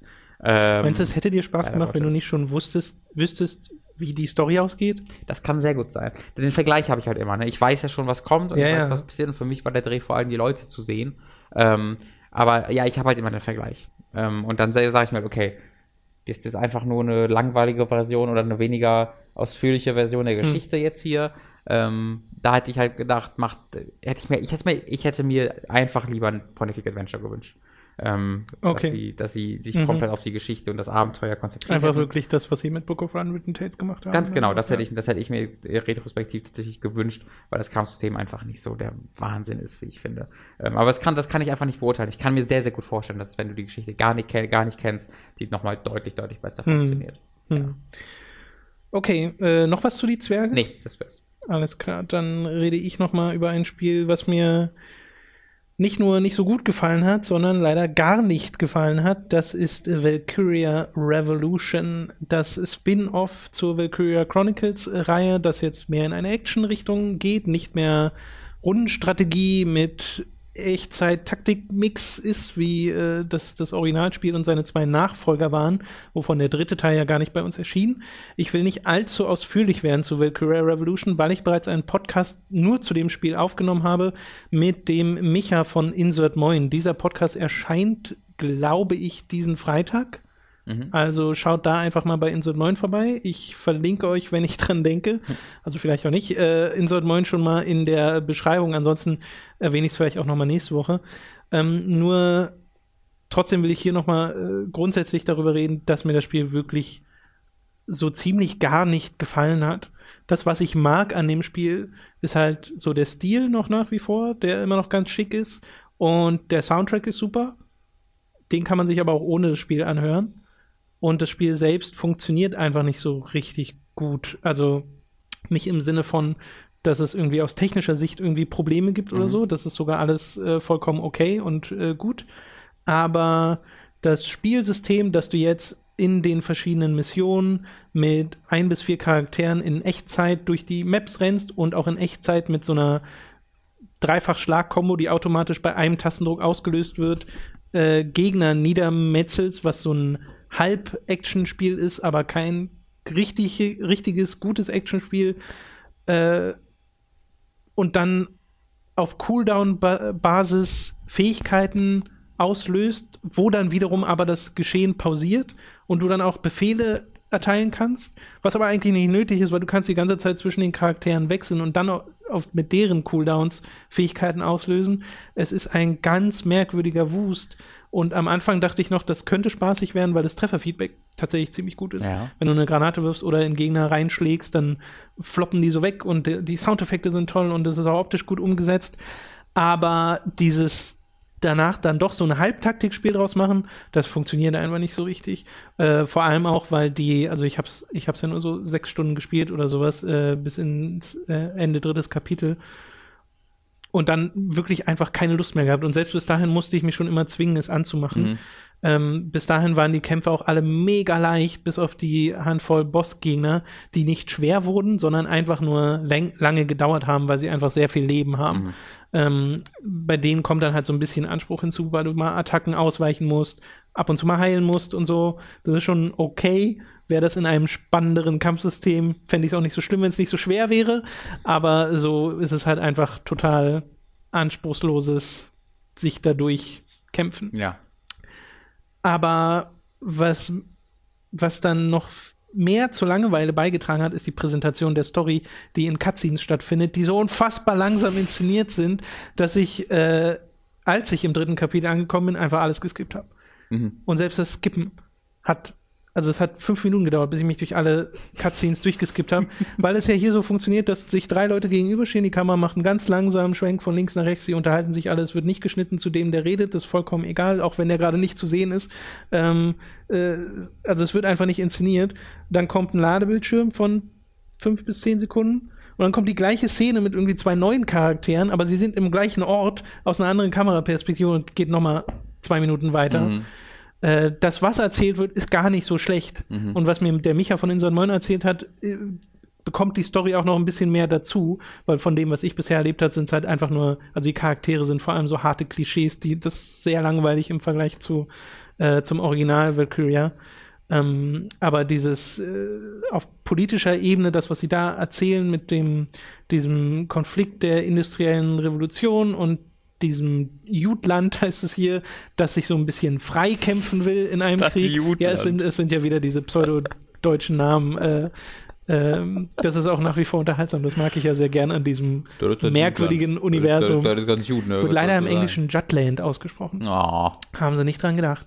Ähm, ja, das, das funktionierte für mich einfach auf keiner Ebene. Auf Story-Ebene habe ich einfach immer gemerkt, wie ich so rausgedriftet bin aus den Cutscenes, weil mhm. sie so mega langweilig inszeniert sind. Äh, und bei den Kampfsystemen hat sich auch automatisch mein Kopf abgeschalten, weil einfach hingehen, Nahkampfmove machen, hat geklappt. Meine ganzen Fähigkeiten brauchte ich nur bei Bossen. Ja. Und dazwischen war es ein Hack and Slash, das nach einem Schlag immer einen kurzen Cooldown hatte.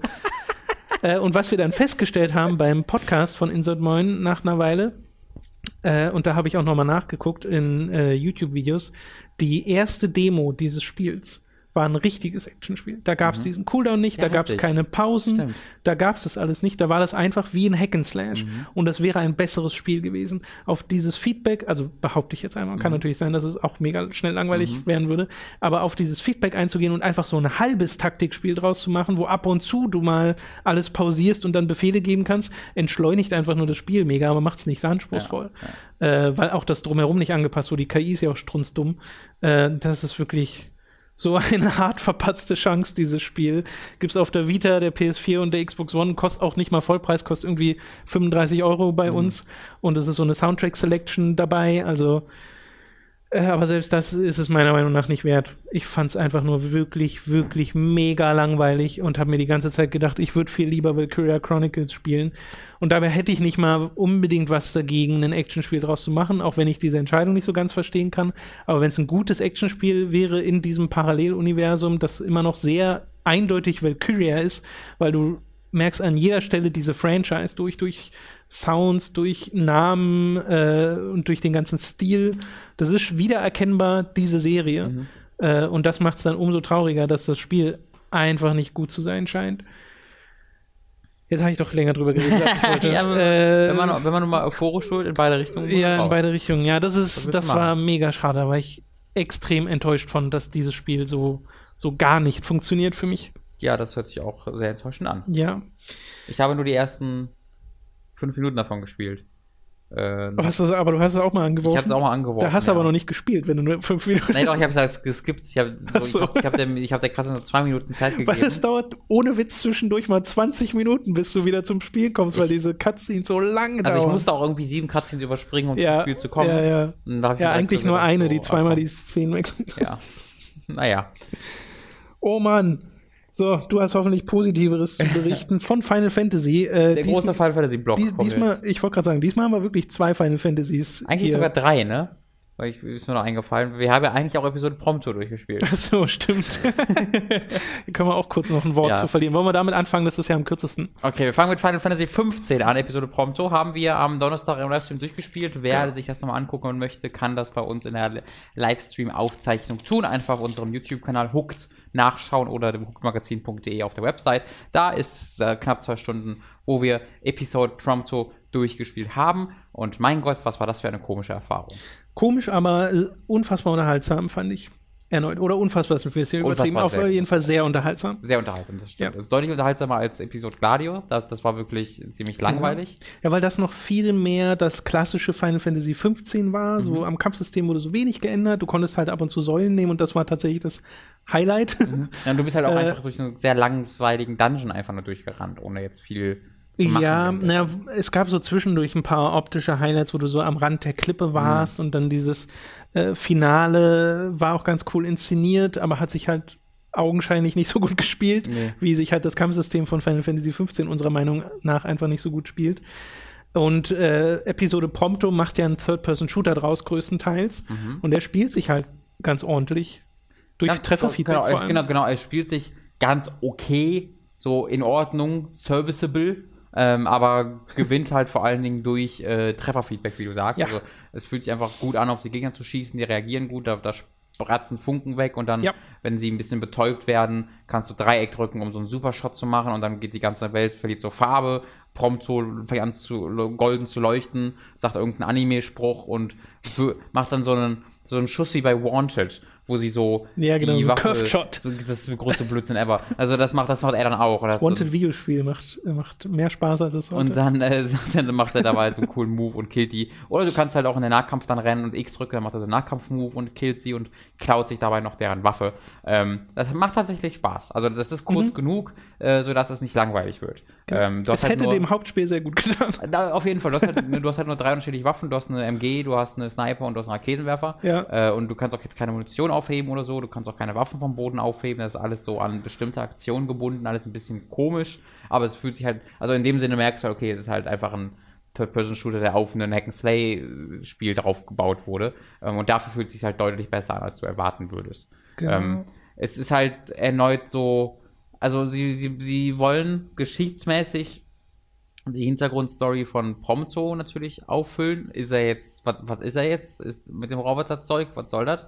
Ähm, machen sie so ganz okay, so ein bisschen, hauptsächlich durch, durch Tagebücher, die Ja, der ne? Chefwissenschaftler sich, äh, genau, nicht immer nur Audio, sondern teilweise auch einfach geschrieben Stimmt, stimmt, stimmt. äh, die da im, in der ganzen Research Station rumstehen lassen, äh, rumliegen lassen. Und äh, das wird so okay erzählt.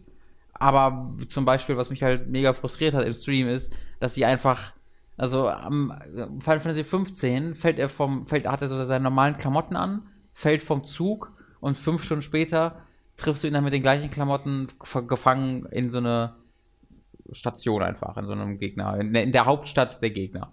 Und hier machen sie ein paar Tage später, nachdem er vom Zug gefallen ist, und dann rennt er mit ganz anderen Klamotten durch irgendeine Eisgegend, die irgendwo nochmal woanders ist, ist, kommt da in irgendeine Research Station, eine ganz andere Research Station an, die wir noch nicht kennen, und kämpft da gegen Cyborg-Affen und riesige Metal Gear-Würmer und fährt dann in, in, in den Horizont. Und das war das. Also, da, da, diese Episode Prompt so erklärt die Lücke nicht, die in Final Fantasy 15 entsteht. Und ich dachte, das ist der ganze Sinn davon. Da war ich, wurde ich ein bisschen wütend, muss ich zugeben. Ja, könnt ihr, könnt ihr euch im Livestream auch nochmal anschauen. Weil das kann ich einfach nicht verstehen. Das wäre ja auch nicht schwierig. Hätten ja einfach dann, ähm, das wäre lame gewesen, wenn sie einfach ein Abenteuer haben und am Ende einfach gesagt und dann wurde er gefangen. Ich hätte es deutlich besser gefunden, wenn es in diesem DLC darum geht, dass du irgendwie von denen entkommst und wie immer wieder gefangen wirst und in der Hauptstadt dann landest und so. Also wenn das dann schon so ein, so ein Ja. Zusammenhang gehabt Ich hätte. bin ja der Meinung, sie machen das durch Ja. den Auftritt einer Person, aber man hätte es deutlich geschickter machen Ja. können und vor allem auch deutlich spannender, weil das ist ja einfach ein bisschen lame zu sagen. Und dann kommt das quasi Happy End für den DLC. Äh, aber eigentlich wurde er nochmal gefangen. Ja, ja, genau.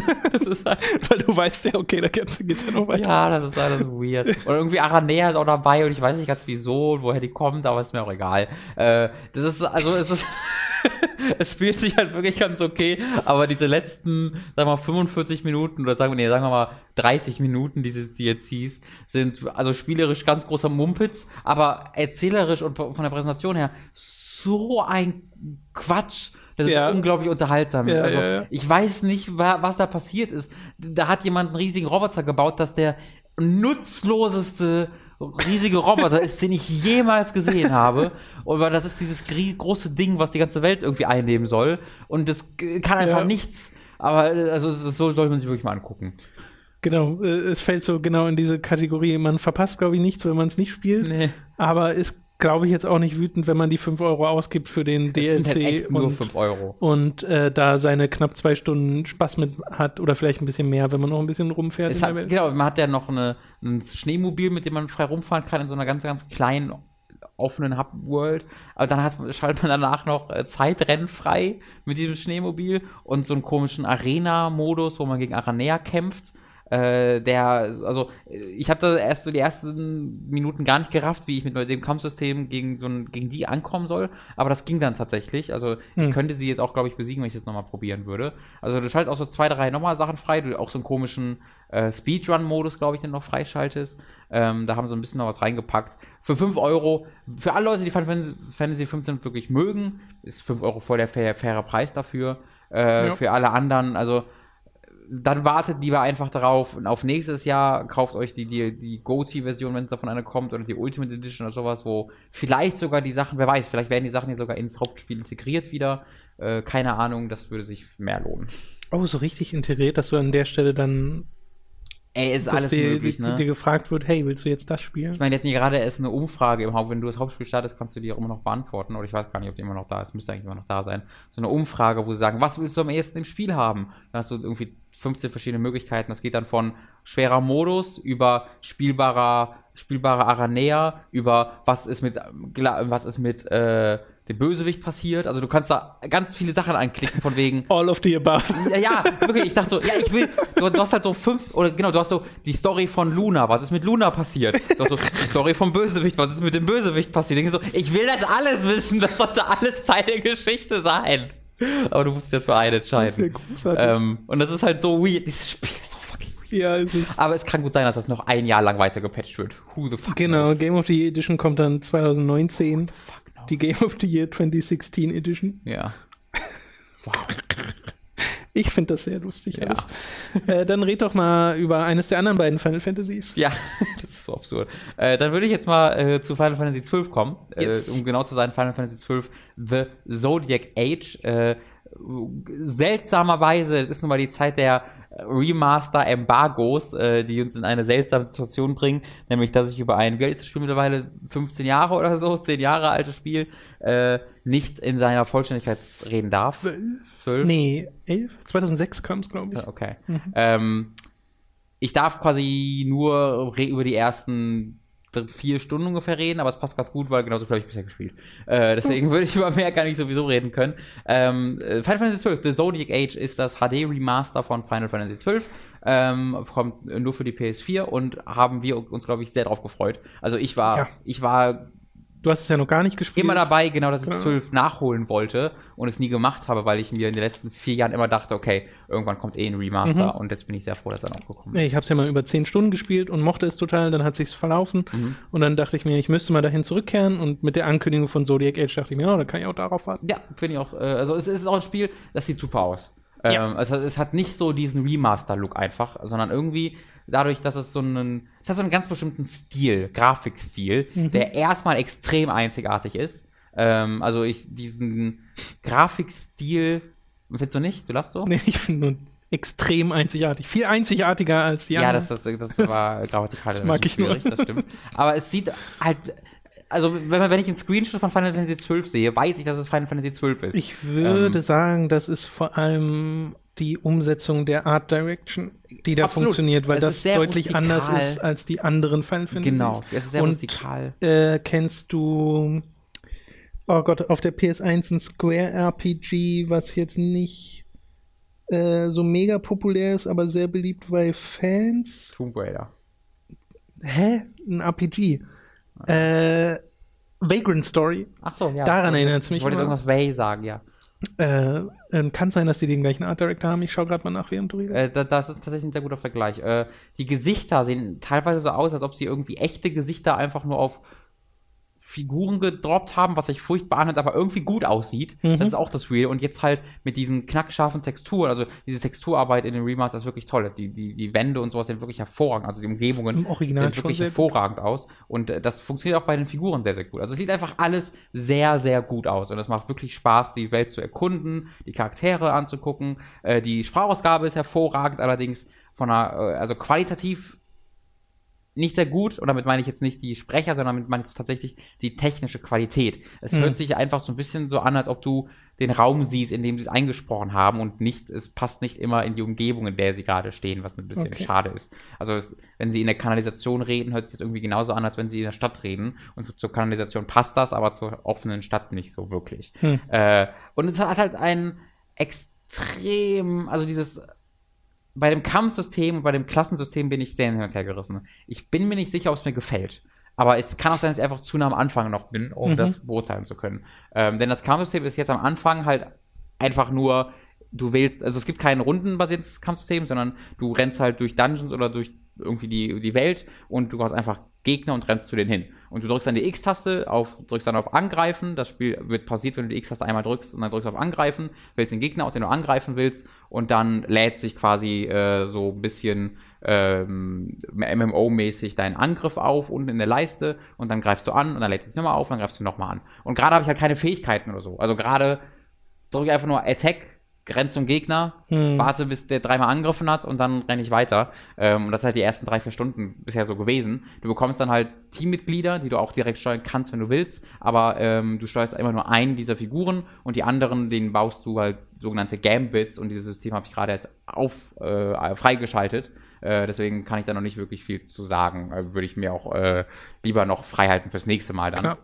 Äh, kurze, kurze Ergänzung ja. äh, ist der Art Director, jetzt ist leider mein Handy hat gerade einen, einen äh, Pop-up, weshalb mir der, das Fenster äh, abgesprungen ist, deswegen kann ich den Namen jetzt gerade nicht nochmal aufrufen. Er ist auf jeden Fall der Art Director von Final Fantasy Tactics unter anderem gewesen und ist halt, das ist, ist ja gleiche, die gleiche Welt, genau, ja, und äh, ist auch dieser Stil.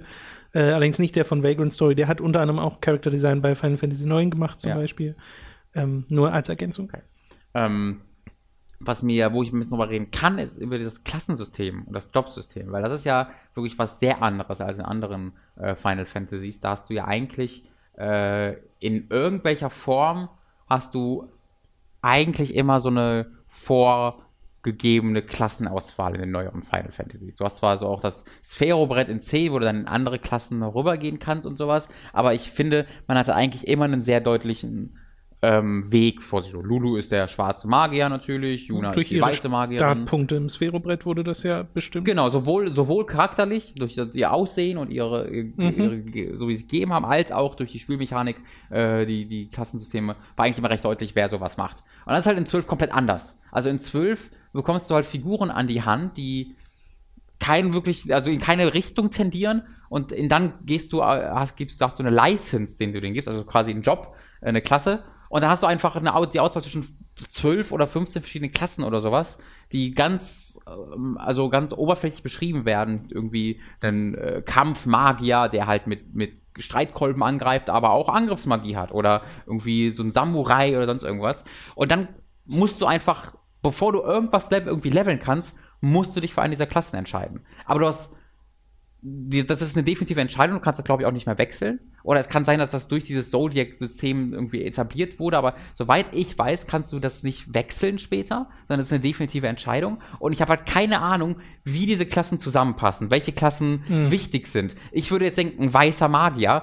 der heilt, ist doch mit Sicherheit vorgegeben, den muss ich doch haben. Aber ich weiß es halt nicht so wirklich. Und deswegen fällt es mir unfassbar schwer, da eine Entscheidung zu treffen, wem ich jetzt welche Klasse an die Hand gebe. Es war zum Beispiel so, dass ich dann so einen Charakter bekommen habe, äh, der wo ich mal in die Stats geguckt habe und der war, der war schnell, der konnte gut evaden. Also habe ich gesagt, okay, dann gebe ich dem die Diebesklasse, Thief-Klasse oder die hieß hier anders, aber jemand, der halt schnell kämpft mit Dolchen. So dachte ich, okay, das gibt jetzt Sinn. Aber dann habe ich gesehen, dass der standardmäßig eine Pistole ausgerüstet hatte, was, wo es auch eine Klasse für gibt, für Pistolen. Und da denke ich mir, okay, wenn dieser Charakter standardmäßig eine Pistole ausgerüstet hat, scheint das doch irgendwie das zu sein, was in der Geschichte auch etabliert wird und dass er äh, Pistolen-User ist. Und dann weiß ich halt nicht, okay, ist das jetzt schon blöd, dass ich das gemacht habe? Und das finde ich sehr frustrierend, dass man sofort, ohne die Charaktere zu kennen, Ja. ohne zu wissen, was diese Entscheidung ist. Ich weiß auch immer noch nicht, wo das hinführt. Ob die eigene Fähigkeiten dadurch bekommen, ob das einfach nur Stats und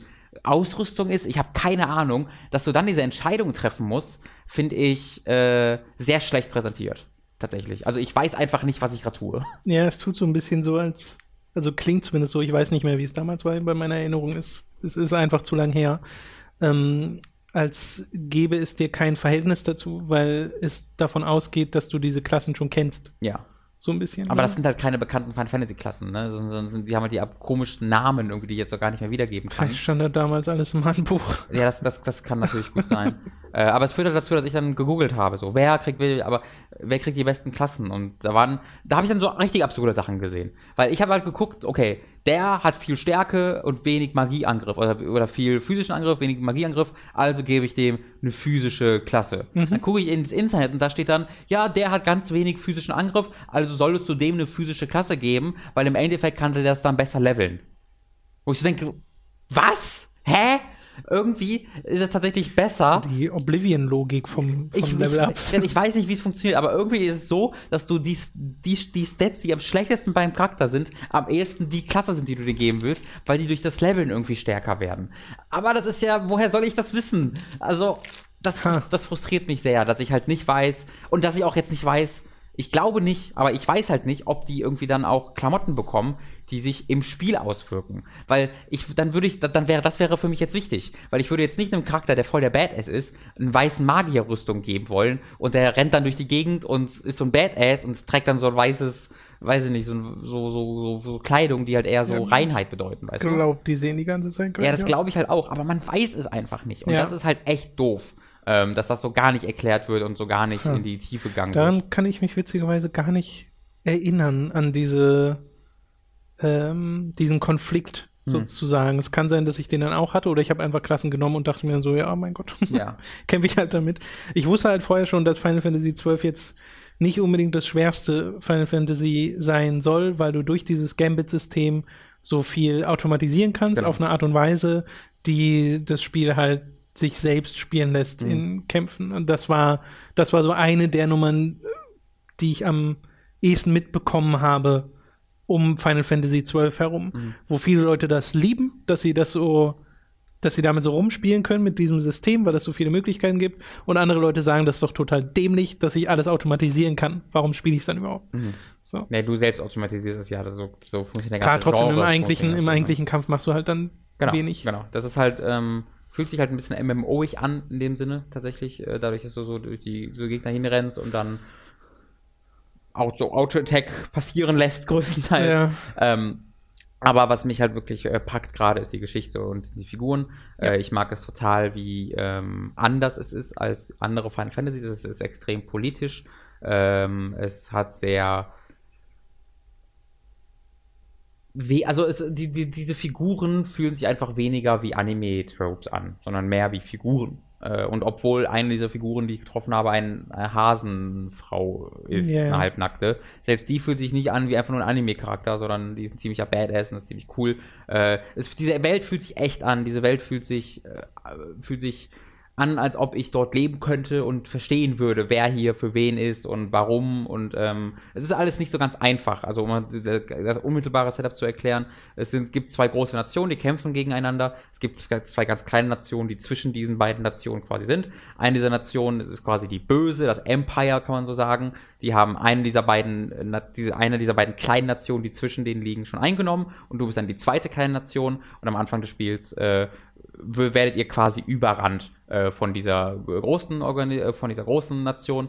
Ähm, und äh, dann vergehen ein paar, ein paar Jahre wird ein Sprung gemacht und äh, seid ihr halt unter Herrschaft dieser Nation, aber manche Leute hassen das, manche Leute sind finden das ganz okay, äh, weil halt du dann auch so einen äh, den ich glaube es ist der Sohn des Emperors quasi, der dann quasi deine Stadt, in der du wohnst, so ein bisschen verwalten soll. Und der wirkt halt tatsächlich ziemlich nett. Also der wirkt so, ey, Mhm. ich weiß, wir haben euch furchtbar was angetan und äh, Krieg hingebracht und äh, ich muss jetzt aber leider euer Chef hier sein und äh, ich sage euch, ich werde mein Bestes geben, bin für euch da und finde es auch okay, wenn ihr mich dafür hasst trotzdem.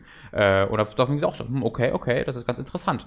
Äh, dass es nicht so schwarz-weiß ist. Das kenne ich aus Final Fantasy. Nicht unbedingt so. Äh, das mag ich ganz gern. Äh, bin aber, wie gesagt, noch ganz am Anfang. Das erste Dungeon, das ich gespielt habe, war ziemlich cool, wo man auch ab und zu mal ein Rätsel gelöst hat. Ich musste da so äh, an einen bestimmten Ort kommen und Wachen standen überall rum. Und ich musste dann wie in so einem Schieberätsel, indem ich die Wachen rufe, so die, die, die Wachen an bestimmte Punkte schieben, um dann die anderen Wege betreten zu können. Das fand ich ganz sympathisch, dass das so präsentiert wurde. Gefällt mir echt gut bisher. Ja, das freut mich. Ja. Äh, das will ich dann auch nochmal spielen, wenn du damit fertig bist, sei Oder- es durchgespielt Ja. oder gedroppt. Das Genau. ist bei Final Fantasy immer schwer zu sagen, weil die Spiele sind, gehen ja auch immer eine Weile. Yep. 14 hast du aber auch weiter gespielt. Und ich spiele noch so ein kleines Final Fantasy namens Final Fantasy 14 gerade, habe ich ja letzte Woche schon von erzählt. Mittlerweile bin ich, glaube ich, glaube 33, 34 ungefähr. Äh, das Leveln geht jetzt deutlich langsamer als zu Anfang, was vor allen Dingen daran liegt, dass ich halt äh, keine Nebenquest mehr ein, eigentlich annehme, sondern äh, ich konzentriere mich jetzt wirklich auf die Hauptstory. Und ähm, bevor ich es wieder vergesse, das wollte ich eigentlich schon letzte Woche erzählen, äh, deswegen fange ich damit jetzt direkt an. Äh, ich wollt, wollte nämlich unbedingt mal von diesem Kontrast erzählen, äh, wie ich dieses Spiel erfahre, spiele und als ich meine Freundin mal äh, das hab spielen lassen, die noch keine MMO selbst gespielt hat und deswegen halt diese Spielerfahrung mit anderen Spielern so ein bisschen eine neue war. Und äh, das war sehr, sehr, sehr, sehr, sehr, sehr, sehr, sehr, sehr, sehr lustig. Der hat sich halt einfach so einen Charakter gebaut, ist damit in der Hauptstadt rumgerannt und hat halt mit Leuten geemote. So, die Leute getroffen und da gibt's ja diese kleinen Menschenwesen, ne, die, Ja, ja. die so, so einfach nur süß sind. Äh, Ich weiß äh, nicht, wie die heißen. ich auch, La, La, Lalafell, glaube ich, oder sowas. Oh, das kann sehr gut sein. Ähm, und äh, ja, ich bin im Spiel drin, mein Freund. Ja. Ähm, und äh, sie ist halt, hat halt wahrscheinlich Herzinfarkte bekommen, weil diese Viecher so süß waren. Und es ist halt zu jedem Spieler, der ein kleiner Mensch ist, hingerannt und hat einfach nur äh, slash pet, hat ihn so gepettet. Wie so ein Haustier. Und äh, irgendwann, oder recht schnell, das hat gar nicht lange gedauert, hat halt eine tatsächlich reagiert und hat dann irgendwie zurückge-emote und ist da hat dann angefangen, im Kreis um sie rumzurennen die ganze Zeit. Und die haben so lustige Rennanimationen. So, und da ging das Sterben dann fröhlich weiter. Und dann ist sie halt wirklich, ich weiß nicht, eine Viertelstunde lang nur mit diesem anderen Typen, einem Spieler durch die Stadt gerannt, so ein bisschen ziellos. haben einfach Leute angesprochen oder ange-emotet, haben gar nicht groß miteinander gesprochen, sondern nur über Emotes eigentlich kommuniziert. Und irgendwann haben die sich dann aber verloren. So, äh, sind tatsächlich in eine Gruppe gegangen, ne? also haben sie wirklich äh, eine Gruppe beigetreten, sodass du sie auch auf der Map sehen kannst. Aber ähm, die hatten nicht auf die Map geguckt, sondern irgendwann haben wir uns einfach so in der Stadt so ein bisschen verloren.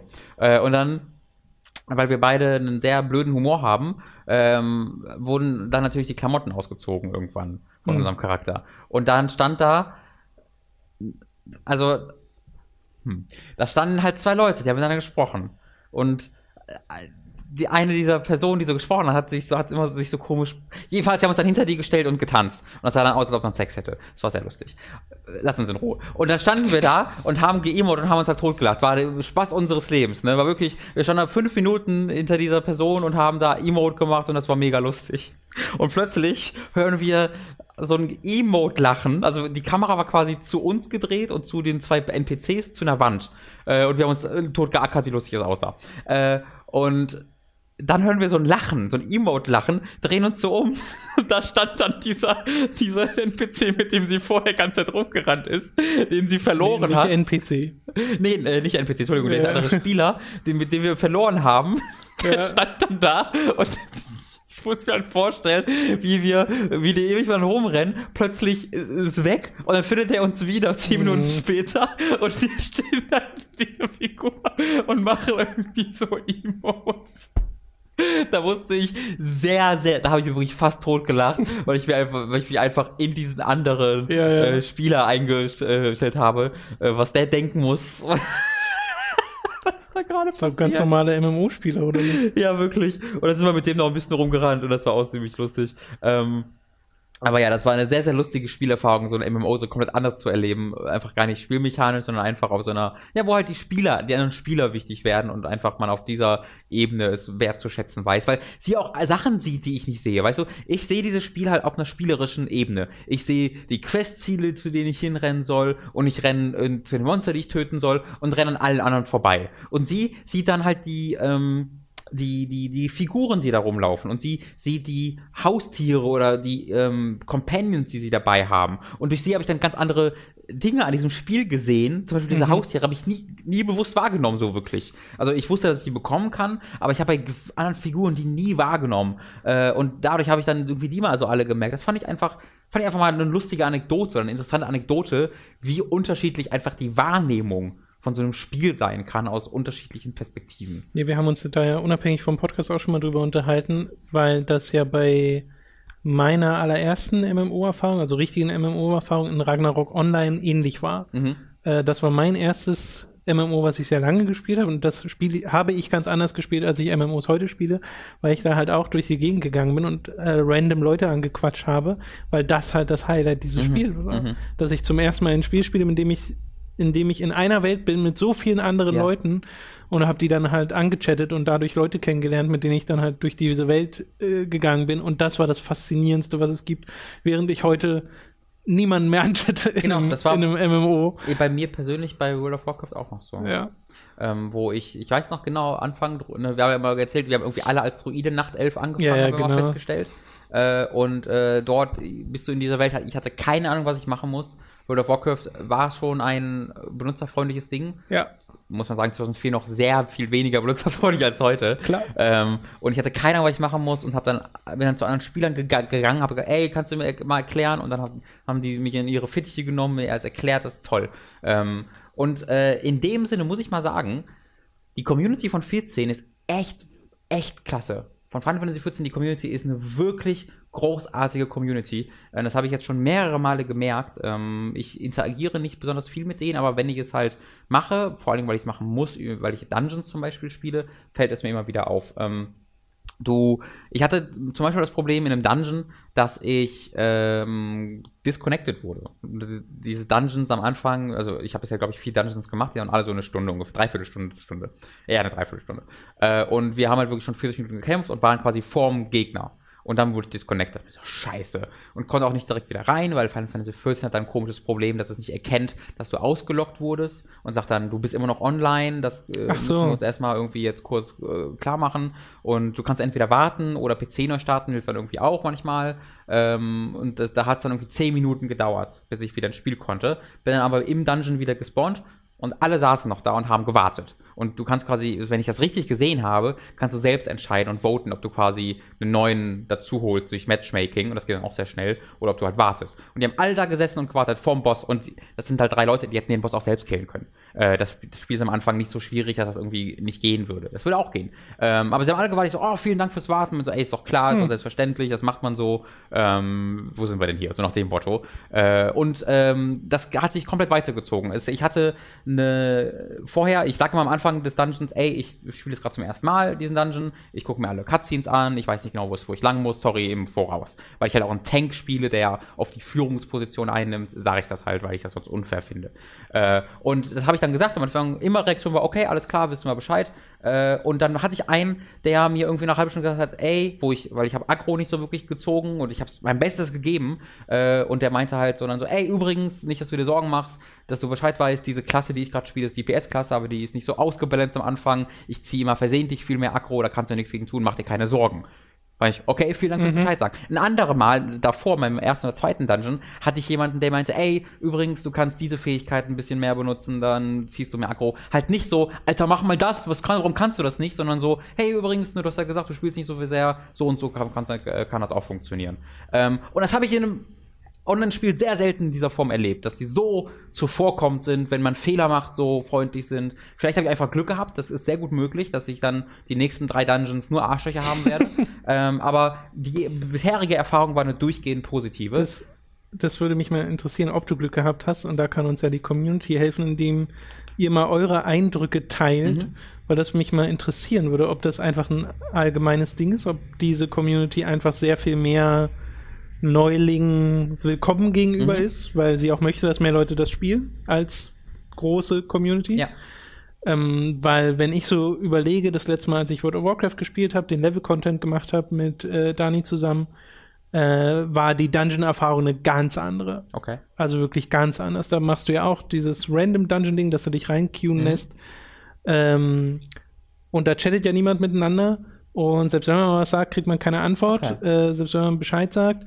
Und wenn mal einer hinterher hinkt, so ein bisschen nur hinterher hinkt, äh, weil er sich noch eine Cutscene angeguckt hat Ja. oder so, die es ja in den späteren Dungeons auch durchaus mal gibt, äh, dann kommt wirklich nach zwei Sekunden vom Gruppenführer ein äh, Ban, Kickban-Vote Echt? für denjenigen, wenn es nicht gerade der Tank ist, Ja. ähm, weil halt ein DPSler in zwei Sekunden ausgetauscht ist, Ja, sozusagen.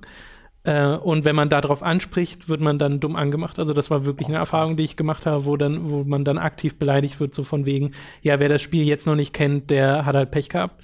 So. Und, und das ist so das genaue Gegenteil Ja, davon, weil weg. meistens ist dann, meistens ist die Dungeon-Erfahrung in World of Warcraft halt wirklich, es könnten alles auch Computer, sein, ja. computergesteuerte Leute sein, weil es also automatisiert funktioniert Ja. und es muss immer zack, zack, zack schnell gehen Genau. äh, und da darf keiner hinterherhängen. Ähm, dass äh, da mal Leute zu finden, die zuvorkommend sind, passiert durchaus. Mhm. Also ich habe da auch schon nette Leute getroffen, wo man dann mal sagt, hey, hier bisschen langsamer, hab jemanden dabei, der äh, das noch nicht kennt und so, äh, die dann sagen, oh, okay, alles klar.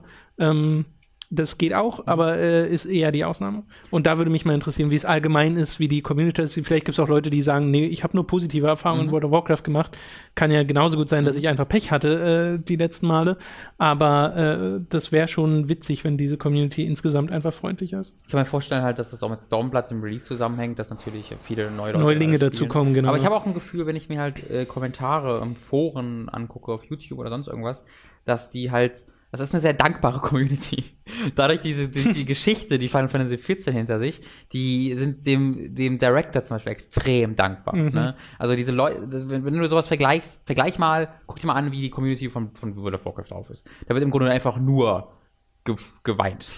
Also ich habe sehr, sehr selten unter, unter äh, World of Warcraft irgendwie Threads oder so gesehen. Ach übrigens, Blizzard, vielen Dank für die viele Arbeit. Danke, Tom Chilton, du bist Ja, der genau. Beste. Das ist eigentlich einfach, das ist eigentlich nur das alles unfähig und hast du nicht gesehen. Und ich habe das Gefühl, durch die Geschichte, die Final Fantasy 14 hinter sich, ist das eine positivere Community geworden. Aber das kann auch alles jetzt einfach nur Einbildung sein, wer weiß. Es gibt aber eine Funktion, die ich in diesem Rahmen unbedingt erwähnen wollte in 14, die ist hervorragend, nämlich am Ende von jedem Dungeon äh, bekommst du ein, äh, poppt ein Fenster auf, wo du einen anderen Spieler ähm, nicht, nicht, nicht empfehlen kannst, aber du kannst quasi einem zu einem Spieler sagen, da der hat super, also der, Zum Sternchen-Sticker geben. Quasi, wirklich. Also da geht es jetzt nicht um Skill oder so, der hat am besten gespielt, sondern einfach, welcher Spieler hat sich am besten verhalten, den fandest du am nettesten, am besten.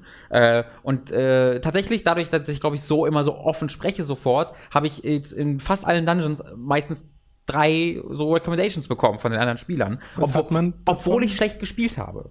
Oder Was, was hat man davon? ähm, also erstmal einfach nur das Gefühl, so, aber tatsächlich so alle 10, alle 50, alle 100 schaltest du tatsächlich teilweise Mounts frei, teilweise so, okay. Klamotten frei, also Krass. jetzt nichts, was irgendwie ähm, dir Stats-Broni bringt, aber halt optische ja, Sachen. kosmetische Sachen. Kosmetische Sachen. Und das finde ich halt ein super cooles System. Ha. Das ist ein super smartes System. Da wirst du wirklich motiviert im Spiel, dich Kein Arschloch zu sein. Genau. Ja. Ich weiß auch nicht, ob es daran dann lag, aber äh, das hat wirklich funktioniert. Und ich, bei mir, das ist, ich merke total, wie, es, wie ich merke, wie ich mich dadurch gut fühle. Dungeons sind in MMOs für mich in World of Warcraft eigentlich immer Drucksituationen, die mir keinen Spaß machen, weil ich weiß, oh, alle haben es gerade eilig, alle wollen schnell nach vorne, ich muss durchrennen, oh, ich habe einen Fehler gemacht, scheiße, scheiße. Am Ende, sobald Dungeons ist, alle sind slash leave, alle sind weg und dann geht der nächste los.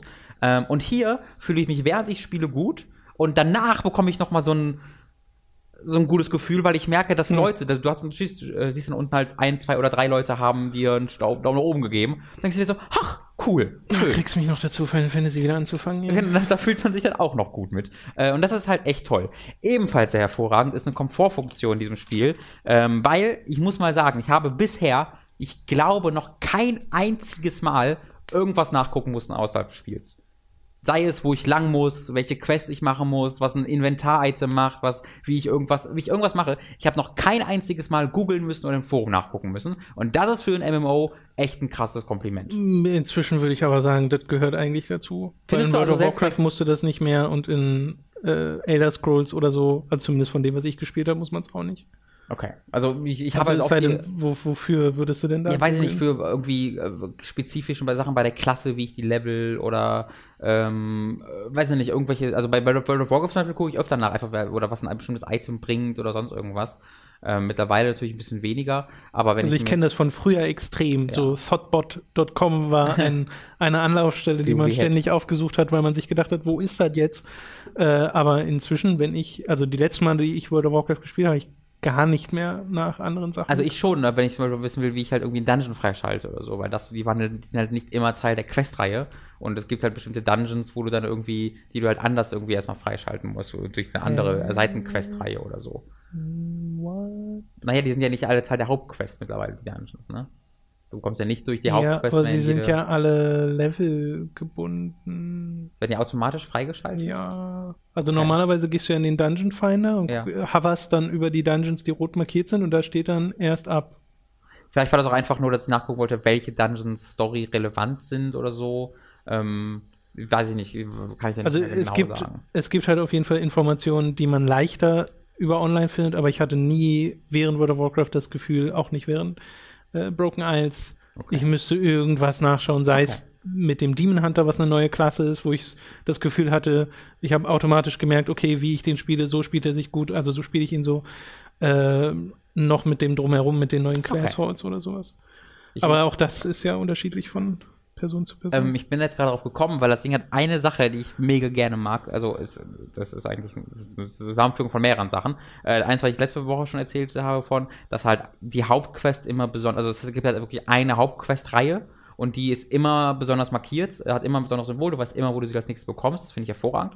Äh, aber dann hast du eben auch äh, Nebenquests, die einfach so ein gelbes Ausrufezeichen auch haben und die bringen halt ne, Geld, Erfahrungspunkte, manchmal einen Ausrüstungsgegenstand oder so. Aber die sind halt, also die haben halt mit nichts was zu tun und die sind auch erzählerisch äh, kein Ding. Also die kann man überspringen, wenn man die nicht spielerisch haben will. Ähm, aber dann gibt's auch äh, so blaue äh, Quest-Symbole, die so ein kleines Plus dabei haben, weil das sind nämlich auch Nebenquests, die aber Sachen freischalten. Also alle, jede Nebenquest, die in irgendeiner Art und Weise einen Dungeon freischaltet oder eine Klasse oder Chocobo reiten oder irgendwie den neuen, neues Feature gibt in irgendeiner Form, ist extra markiert. Und das finde ich hervorragend. Das mag ich total gern, dass ich so ganz einfach aussortieren kann, was sind die Quests, die ich machen will, was sind die Quests, die ich machen kann und was sind die Quests, die ich machen muss, ähm, die, um, um irgendwie Sachen freizuschalten. Das ist total einfach und offensichtlich äh, ersichtlich, äh, auch weil es so ein äh, Recommendations-Tab gibt, das du jetzt halt aufmachen kannst, wo dir angezeigt wird, in dem Areal, wo du bist, alle Quests, die du hier, hier annehmen kannst, sind dort aufgelistet mit dem Level, für das die da sind. Ähm, auf der Map siehst du es natürlich auch. Also es ist ein sehr, sehr äh, komfortabel zu spielendes Spiel, äh, dass es dir sehr leicht an die Hand gibt, um da durchzukommen. Ähm, einziger Kritikpunkt, den ich so bei der Komfortfunktion habe, ist die Karte. Weil die Karte ich habe Schwierigkeiten oftmals zu verstehen, wie diese Welt in Relation zueinander steht, weil du ähm, im Gegensatz zu World of Warcraft halt sehr viele Ladezeiten hast. Also du hast halt viele kleine Gebiete, zwischen denen du immer wieder laden musst. Nur kurz, aber trotzdem kurz laden musst, ist halt kein Vergleich mit World of Warcraft, wo du eine riesige Welt oder einen riesigen Kontinent hast, den du ohne Ladezeit durch, äh, durch, durchfliegen kannst. Ähm, und deswegen habe ich ab und zu so ein bisschen Probleme äh, zu verstehen, okay, warte mal, jetzt komme ich von hier dahin, aber ist das jetzt weit weg oder ist das nah? Äh, weil auch die Map so segmentiert dargestellt wird. Das ist verbesserungswürdig, würde ich sagen.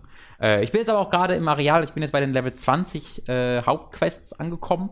Ich bin Level 34, wie gesagt. Ähm, und äh, die Hauptstory äh, ist jetzt ordentlich in Fahrt gekommen. Also ich habe jetzt den ersten äh, Primal besiegt. Also das sind so die Hauptbösewichte, habe ich das Gefühl, in der Realm Reborn. Die Primals, das sind quasi die Beschwörungen der alten, alten Final Fantasies, also ne, Garudo, äh, Ifrit, äh, Ramu und so weiter und so fort. Und ich habe äh, bereits gegen Ifrit gekämpft, was ein super cooler Bosskampf war, wo du auch dann drei andere Leute äh, über einen random Matchmaking zusammenbekommst. Äh, und dann kämpfst du halt in so einer Arena gegen Ifrit, der unfassbar geil designt ist, äh, wie ich finde, der coole Angriffe hat, das hat echt Spaß gemacht und äh, mittlerweile bin ich halt echt in der Story richtig drin. Äh, es gibt viele verschiedene politische äh, Fraktionen und die Hauptquest vor allen Dingen ist gerade total politisch, was ich mag. Also das ist ein wirklicher Unterschied zu World of Warcraft, weil ich gerade auf erneut auf politischer Mission unterwegs bin, wo ich ein Volk von Sylphs heißen die, glaube ich, die halt einen Primal anbeten. Die, wo und ich soll quasi rausfinden, okay, sind die jetzt eine Gefahr, sind die keine Gefahr? Äh, weil eigentlich sind die freundlich, wir haben keinen Krieg gegen die, aber die beten halt diesen Primal an, der gefährlich werden kann. Also kannst du bitte zu denen gehen und jetzt gerade bin ich quasi dabei zu lernen, was deren ähm, Gewohnheiten so sind, damit ich nicht äh, schlecht auffalle, damit ich nicht unhöflich bin. Äh, und deswegen äh, seit einer Stunde oder sowas bin ich irgendwie nur am rumlaufen, um über Sachen über diese Rasse in Erfahrung zu bringen, um mit denen zu sprechen und einfach über die Sachen zu lernen. Und das hast du halt wirklich oft in dieser Hauptgeschichte, dass du einfach redest. Dass du einfach nur redest und Sachen über die Figuren erfährst und äh, eine Geschichte erzählst bekommst. Und das gefällt mir wahnsinnig gut. Hat es denn dann auch Charaktere, die so im Gedächtnis bleiben? Auf jeden und Fall, Die ja. funktionieren oder? Nee, hat es. Ähm, hat das wirklich, äh, gerade jetzt, ich bin so einer Organisation beigetreten ähm, und äh, da gibt's halt eine Gruppe von fünf, sechs Leuten, mit denen du unterwegs bist und einen dieser Leute, äh, den treffe ich jetzt schon seit ich Level 5 bin oder so immer mal wieder und äh, ich bekomme wirklich ein richtiges Gefühl für den. Nicht nur für die, sondern es gibt immer auch äh, Klassenquests. Ich bin Gladiator und Tank und die haben noch eine eigene Questreihe und auch da so. wird eine echte Geschichte erzählt. Ähm, also da, das wirkt wirklich wie ein wie, eine, wie, ein, wie, ein- richtiges Final Fantasy, würde ich sagen. Aber natürlich ist es von der Präsentation her. Es hat halt keine Render, es hat wenige Rendersequenzen äh, und es hat halt schon viele normale Zwischensequenzen, die aber zu 90% nicht vertont sind. Äh, und ich habe, ja, habe ich ja letzte Woche gesagt, das ändert sich wohl spätestens bei Heavensward, dass auch die Vertonung äh, so ein Standard wird. Aber jetzt in, in Realm Reborn ist wirklich fast nichts vertont, leider Gottes. Aber du hast halt wirklich recht häufig Zwischensequenzen und äh, einfach inszenierte Gespräche, was mir echt gut gefällt. Ich bin da wirklich zufrieden mit, mir macht das sehr viel Spaß. Das Kampfsystem ist spektakulär, sieht toll aus. Äh, ich erkenne gerade, erfinde, äh, ich erforsche gerade ganz viele neue Umgebungen, die hervorragend aussehen. Ähm, ja, ich habe da echt Spaß mit. Merkt man. Äh, und ganz kurz Detail noch, äh, ich habe Level 30 erreicht und wenn du Level 30 erreichst, bekommst du 15 Tage Guthaben zugeschrieben. Weil sie What? halt sagen irgendwie, okay, du spielst das viel, du hast Level 30 erreicht, hier hast du noch 15 Ernsthaft? Tage. Ja, ziemlich Das, cool. Äh, ungewöhnlich. Ja. Wahrscheinlich. Aber voll die gute Idee eigentlich. ja. Vielleicht passiert Kriegen das bei Level sie 60 den nochmal. Ja. Weil gerade wenn man überlegt, irgendwie 3 30, also ich habe das jetzt ja viel gespielt, wenn du irgendwie weniger spielst, äh, kannst du dafür auch mal einen Monat brauchen und dann bekommst du die 15 Tage noch zu. Das ist krass. Ja. Mal sehen, ob du das nochmal kriegst, wenn du Level 60 Genau, das frage so. das frag ich mich gerade auch. Okay, dann war's das, glaube ich, für heute. Es sei denn, du hast noch etwas, über das du unbedingt reden Nein, möchtest. ich glaub, das wär's. Dann, wir sind, glaube ich, auch ganz gut dabei, zeittechnisch. Ja, perfekt. Und äh, weisen erneut darauf hin, dass man uns über patreon.com slash hooked unterstützen kann. Vielen Dank an alle, die das schon tun. Äh, finanziell monatlich könnt ihr da einen Beitrag eurer Wahl wählen. Gut Wow. formuliert. Äh, bei 1 Dollar fängt das an. Wir freuen uns selbst darüber schon und natürlich auch über alle, die äh, mehr spenden, weil das halt Hooked unabhängig macht und wir sind sehr dankbar dafür, dass wir das hier machen können. Und es gibt natürlich noch andere Möglichkeiten, die Affiliate-Links, die in der Mitte genannt wurden, oder unseren Amazon-Affiliate-Link. Das ist alles auch nochmal in der Beschreibung verlinkt. Oder ihr gebt uns auch nur eine positive Bewertung auf iTunes. Auch darüber freuen wir uns schon. Ja, da gibt es ganz viele Möglichkeiten. Yes. Dann vielen Dank fürs Zuhören und bis zum nächsten Mal. Tschö. Tschüss.